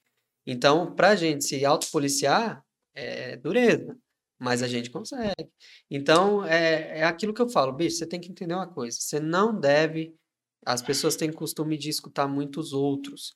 Você tem que tomar muito cuidado com quem você escuta. Se eu tivesse escutado as coisas que me falavam, Rael, eu não tinha sido candidato a vereador, eu não tinha sido professor, eu não tinha sido nada disso, nada. Eu continuaria sendo aquele menino que estava dando cinco reais para para não apresentar trabalho. Eu era esse cara aí. Você tem que tomar cuidado com o seu ouvido. O seu ouvido ele não tem filtro e ele pode absorver coisas que você vai ficar mal. Então você chega ali, você escuta, pô, um cara que nunca construiu, desculpa a palavra, porra nenhuma na vida, entendeu? Chegar pra você e falar assim, "Ei, Rael, você acha que o Roda aí Papai vai dar certo, irmão? Olha o tanto de podcast aí que já tá milhão já, ó. Se liga, você chegou agora, se liga. Você olha pro cara, meu, o cara não, não tem nem, sabe, um- uma bala ali pra chupar na hora. Você vai levar crédito desse cara, velho. Você entendeu? Uhum. Então, assim, a gente tem que tomar cuidado. Tem uma frase famosa sobre isso, né? É, você dá moral para quem nunca construiu na. É, é a tal da crítica construtiva. Ah, eu tenho uma crítica construtiva para você. Tem? O que, que você construiu na sua vida? Nada. Então você não vai me fazer crítica construtiva. Você entendeu? A partir do momento que você tem esse filtro, irmão, sua vida vai. ela Então o esquema é você parar de ouvir as pessoas pra você poder meter É. marcha. Você pode ouvir, mas escute pessoas que tenham repertório Pessoas que tenham construído alguma coisa na vida delas. Uhum. As pessoas brincam comigo e falam assim, pô, você só anda com os veião aí, com os tiozão aí. Meu, são pessoas que têm algo pra me passar. É. Então eu vou andar com essa galera, eu vou escutar essa galera. Terminava as aulas, eu ia escutar os professores, entendeu? Então é isso, eu acho que a ideia é essa. Você quer crítica construtiva? Procure quem construiu alguma coisa para construir em você. Não vai perguntar crítica construtiva de Pô, quem não. Joãozinho do. E posso te Ah. falar, eu vou ser duro um pouquinho mais, só para a gente encerrar essa questão. É, eu peguei muito caso em escolas de, de adolescentes que estavam entrando em depressão porque escutava muita bobagem dos pais. E eu falo isso aqui tranquilamente. Ah, tem que ouvir pai e mãe. Tem, mas tem que filtrar. Cuidado. Não é tudo que você vai ouvir de pai e mãe que vai edificar a sua vida, não. Que vai dar certo. né? A minha mãe, por exemplo, ela sempre falou pra mim: ah, você tem que ter seu emprego normal. A minha mãe sempre foi aquela defensora É, do, tipo, a minha, a minha família também foi da tipo assim, carteira mano, de trabalho. carteira assinada, velho. É Isso. louco. É. E eu tô bem, eu tô feliz com o emprego. Entendeu? Eu, tô, eu tenho um projeto de expansão mundial. Mundial não, né? Claro. Nacional. Nacional. Mas quem sabe né? chegar no Quem nacional, sabe no mundial, mundial, por que né? não? Mas se eu tivesse escutado muita coisa, eu tinha travado ali. Então tem que tomar cuidado. É igual eu falo. Escute, meu, fica perdendo tempo em jogo, cacete. Quem fala. Vai, o- vai ler um pouco sobre a história do cara que fez o É. jogo. Não sei se vocês conhecem o Emicida, né? Ele, Sim. ele falou uma frase esses dias que a mãe dele falou. Falou assim, que, que a mãe dele tava falando, acho que pra esposa dele. Falou assim, meu, se meus filhos tivessem me ouvido, hoje eles seriam dois bons serventes de pedreiro, velho. Imagina, mano, tipo, o Emicida conquistou tudo, conquistou, velho. Faz É. show nacional e tal e Sim. é foda, velho. Se você for parar pra. Que, que nem pessoa que, que a gente. Justamente você falou do canal aí. Quantos youtubers no começo do YouTube lá começou o pessoal, mano, isso aí não vai dar em nada, não, velho. Você é louco, rosa ideia. E hoje os caras tá arregaçando de Rael, tudo, velho. eu, igual, por exemplo, né? Eu fico vendo assim, eu ficava escutando as piruinhas dos políticos e tal. Hoje a gente entra lá no Palácio dos Bandeirantes, lá, por exemplo, tem livre acesso aos caras. Você Uhum. entende? Você vai para evento que o governador tá. Para muitos isso não é nada, mas pro meu mundo isso já é muito. Você é louco, velho. Ó, eu vou falar um bagulho pra você. Eu, eu, eu sinto orgulho de mim mesmo quando eu, eu parei pra pensar e falei assim pra minha esposa. Eu falei assim, mano, você já parou pra perceber que os três, o, o prefeito, que é o atual prefeito, Uhum. o prefeito que já foi prefeito oito anos aqui, Aham. e a mulher lá, a, a mulher que foi mais votada no Embu, os três sabem quem que eu sou, velho. Você entende? Falei assim, mano, pra mim, pra mim, isso já é grande É pra caramba, grande. velho. Tipo assim, eu sou um cara conhecido na cidade, Sim, mano. tá claro. Então, assim, é, é essa a Eu já ideia. trabalhei com todo mundo e Todo lá, mundo. velho. E eu penso assim, ó, ó, Rael, pô, você gosta de jogo? Tá bom, é ótimo. Mas vai pesquisar um pouco sobre a história É. do cara que construiu aquele jogo, Sim. sabe? Você gosta de YouTube? Bicho, vai assistir umas, uns caras que falam algumas coisas sobre aquilo. Então, eu acho que, assim, eu vejo a nossa juventude, a nossa geração, como um, um potencial grande. O problema é que a gente vem de uma cultura que todo mundo fala que o jovem não quer saber de nada. Só que quando eu comecei a pegar esses jovens e trabalhar eles, eu percebi que eles queriam saber de muito. É. Entende? Hoje, ontem a gente foi no Palácio lá dos Bandeirantes, eu fui com cinco jovens lá, entendeu? Então os moleques já olhou assim, porra, eu tô aqui, mano. No no sede do governo e tal. Então eles querem, só basta ter oportunidade. Olha onde eu tô, né, mano? Você é louco. Exatamente. Pessoal, vocês querem deixar também aí alguma coisa pro pessoal aí? Rede social, qual que é o seu Instagram, Wallace? Aproveita aí que eu tenho Arroba 80 seguidores. Wallace hein, cuzão? Moreira Fim. É o meu nome mesmo, igual a gente Wallace tava o quê? falando. Wallace Moreira É Fim. com W? W Você viu que ele- você viu que ele fala-. Você viu que ele fala, até muda a voz pra falar o nome, É, né? Fala aí de novo. Wallace Moreira. É o Wallace. Tem que Wallace? ter todo um. Um ritual. É, um Wallace do ritual. quê? Moreira. Fim. Enfim. E fim. Enfim. Tiagão, Tiagão lá, ó. Nome Thiago. Como? A- Thiago. arroba nome Thiago. Ai, meu Deus do céu. Pessoal aí. Nome Thiago. O meu é Malu Costa Oficial. Malu Costa Oficial. Fechou. Pessoal, obrigadão pela presença aí, viu, mano? Agradecer Valeu. de novo. Esse aqui é, o- é o nosso primeiro programa no novo, no novo estúdio oficial, Ó, sabe? sim, Então vocês estão estreando aí o bagulho pra gente. Show de Obrigado bola. demais A aí. gente que por- agradece. Parabéns por pelo tá. trabalho. Valeu, mano. Tamo Isso aqui é junto. uma conscientização muito bacana, porque aqui você vai trazer galera de tudo que é área, entendeu? Se Deus quiser. E isso vai ajudar muito. E quando vocês quiserem voltar, mano, não precisa esperar eu chamar, não. Falou, vamos fazer outro papo lá. Então vamos Demorou, ficar aqui agora, pessoal. Vai velho. começar a segunda parte agora. Vamos lá. Só chegar, mano. Se vocês quiserem também vir conversar aqui, nós tá aqui, velho. Só, só chegar, só mandar uma mensagem que a gente tá por aqui. Fechou. Fechou? Valeu. Valeu, obrigadão, pessoal. E você aí, mano, não esquece de seguir aí o nosso canal. É seguir que fala? É, seguir. É, se, é, se inscrever, se inscrever, caralho.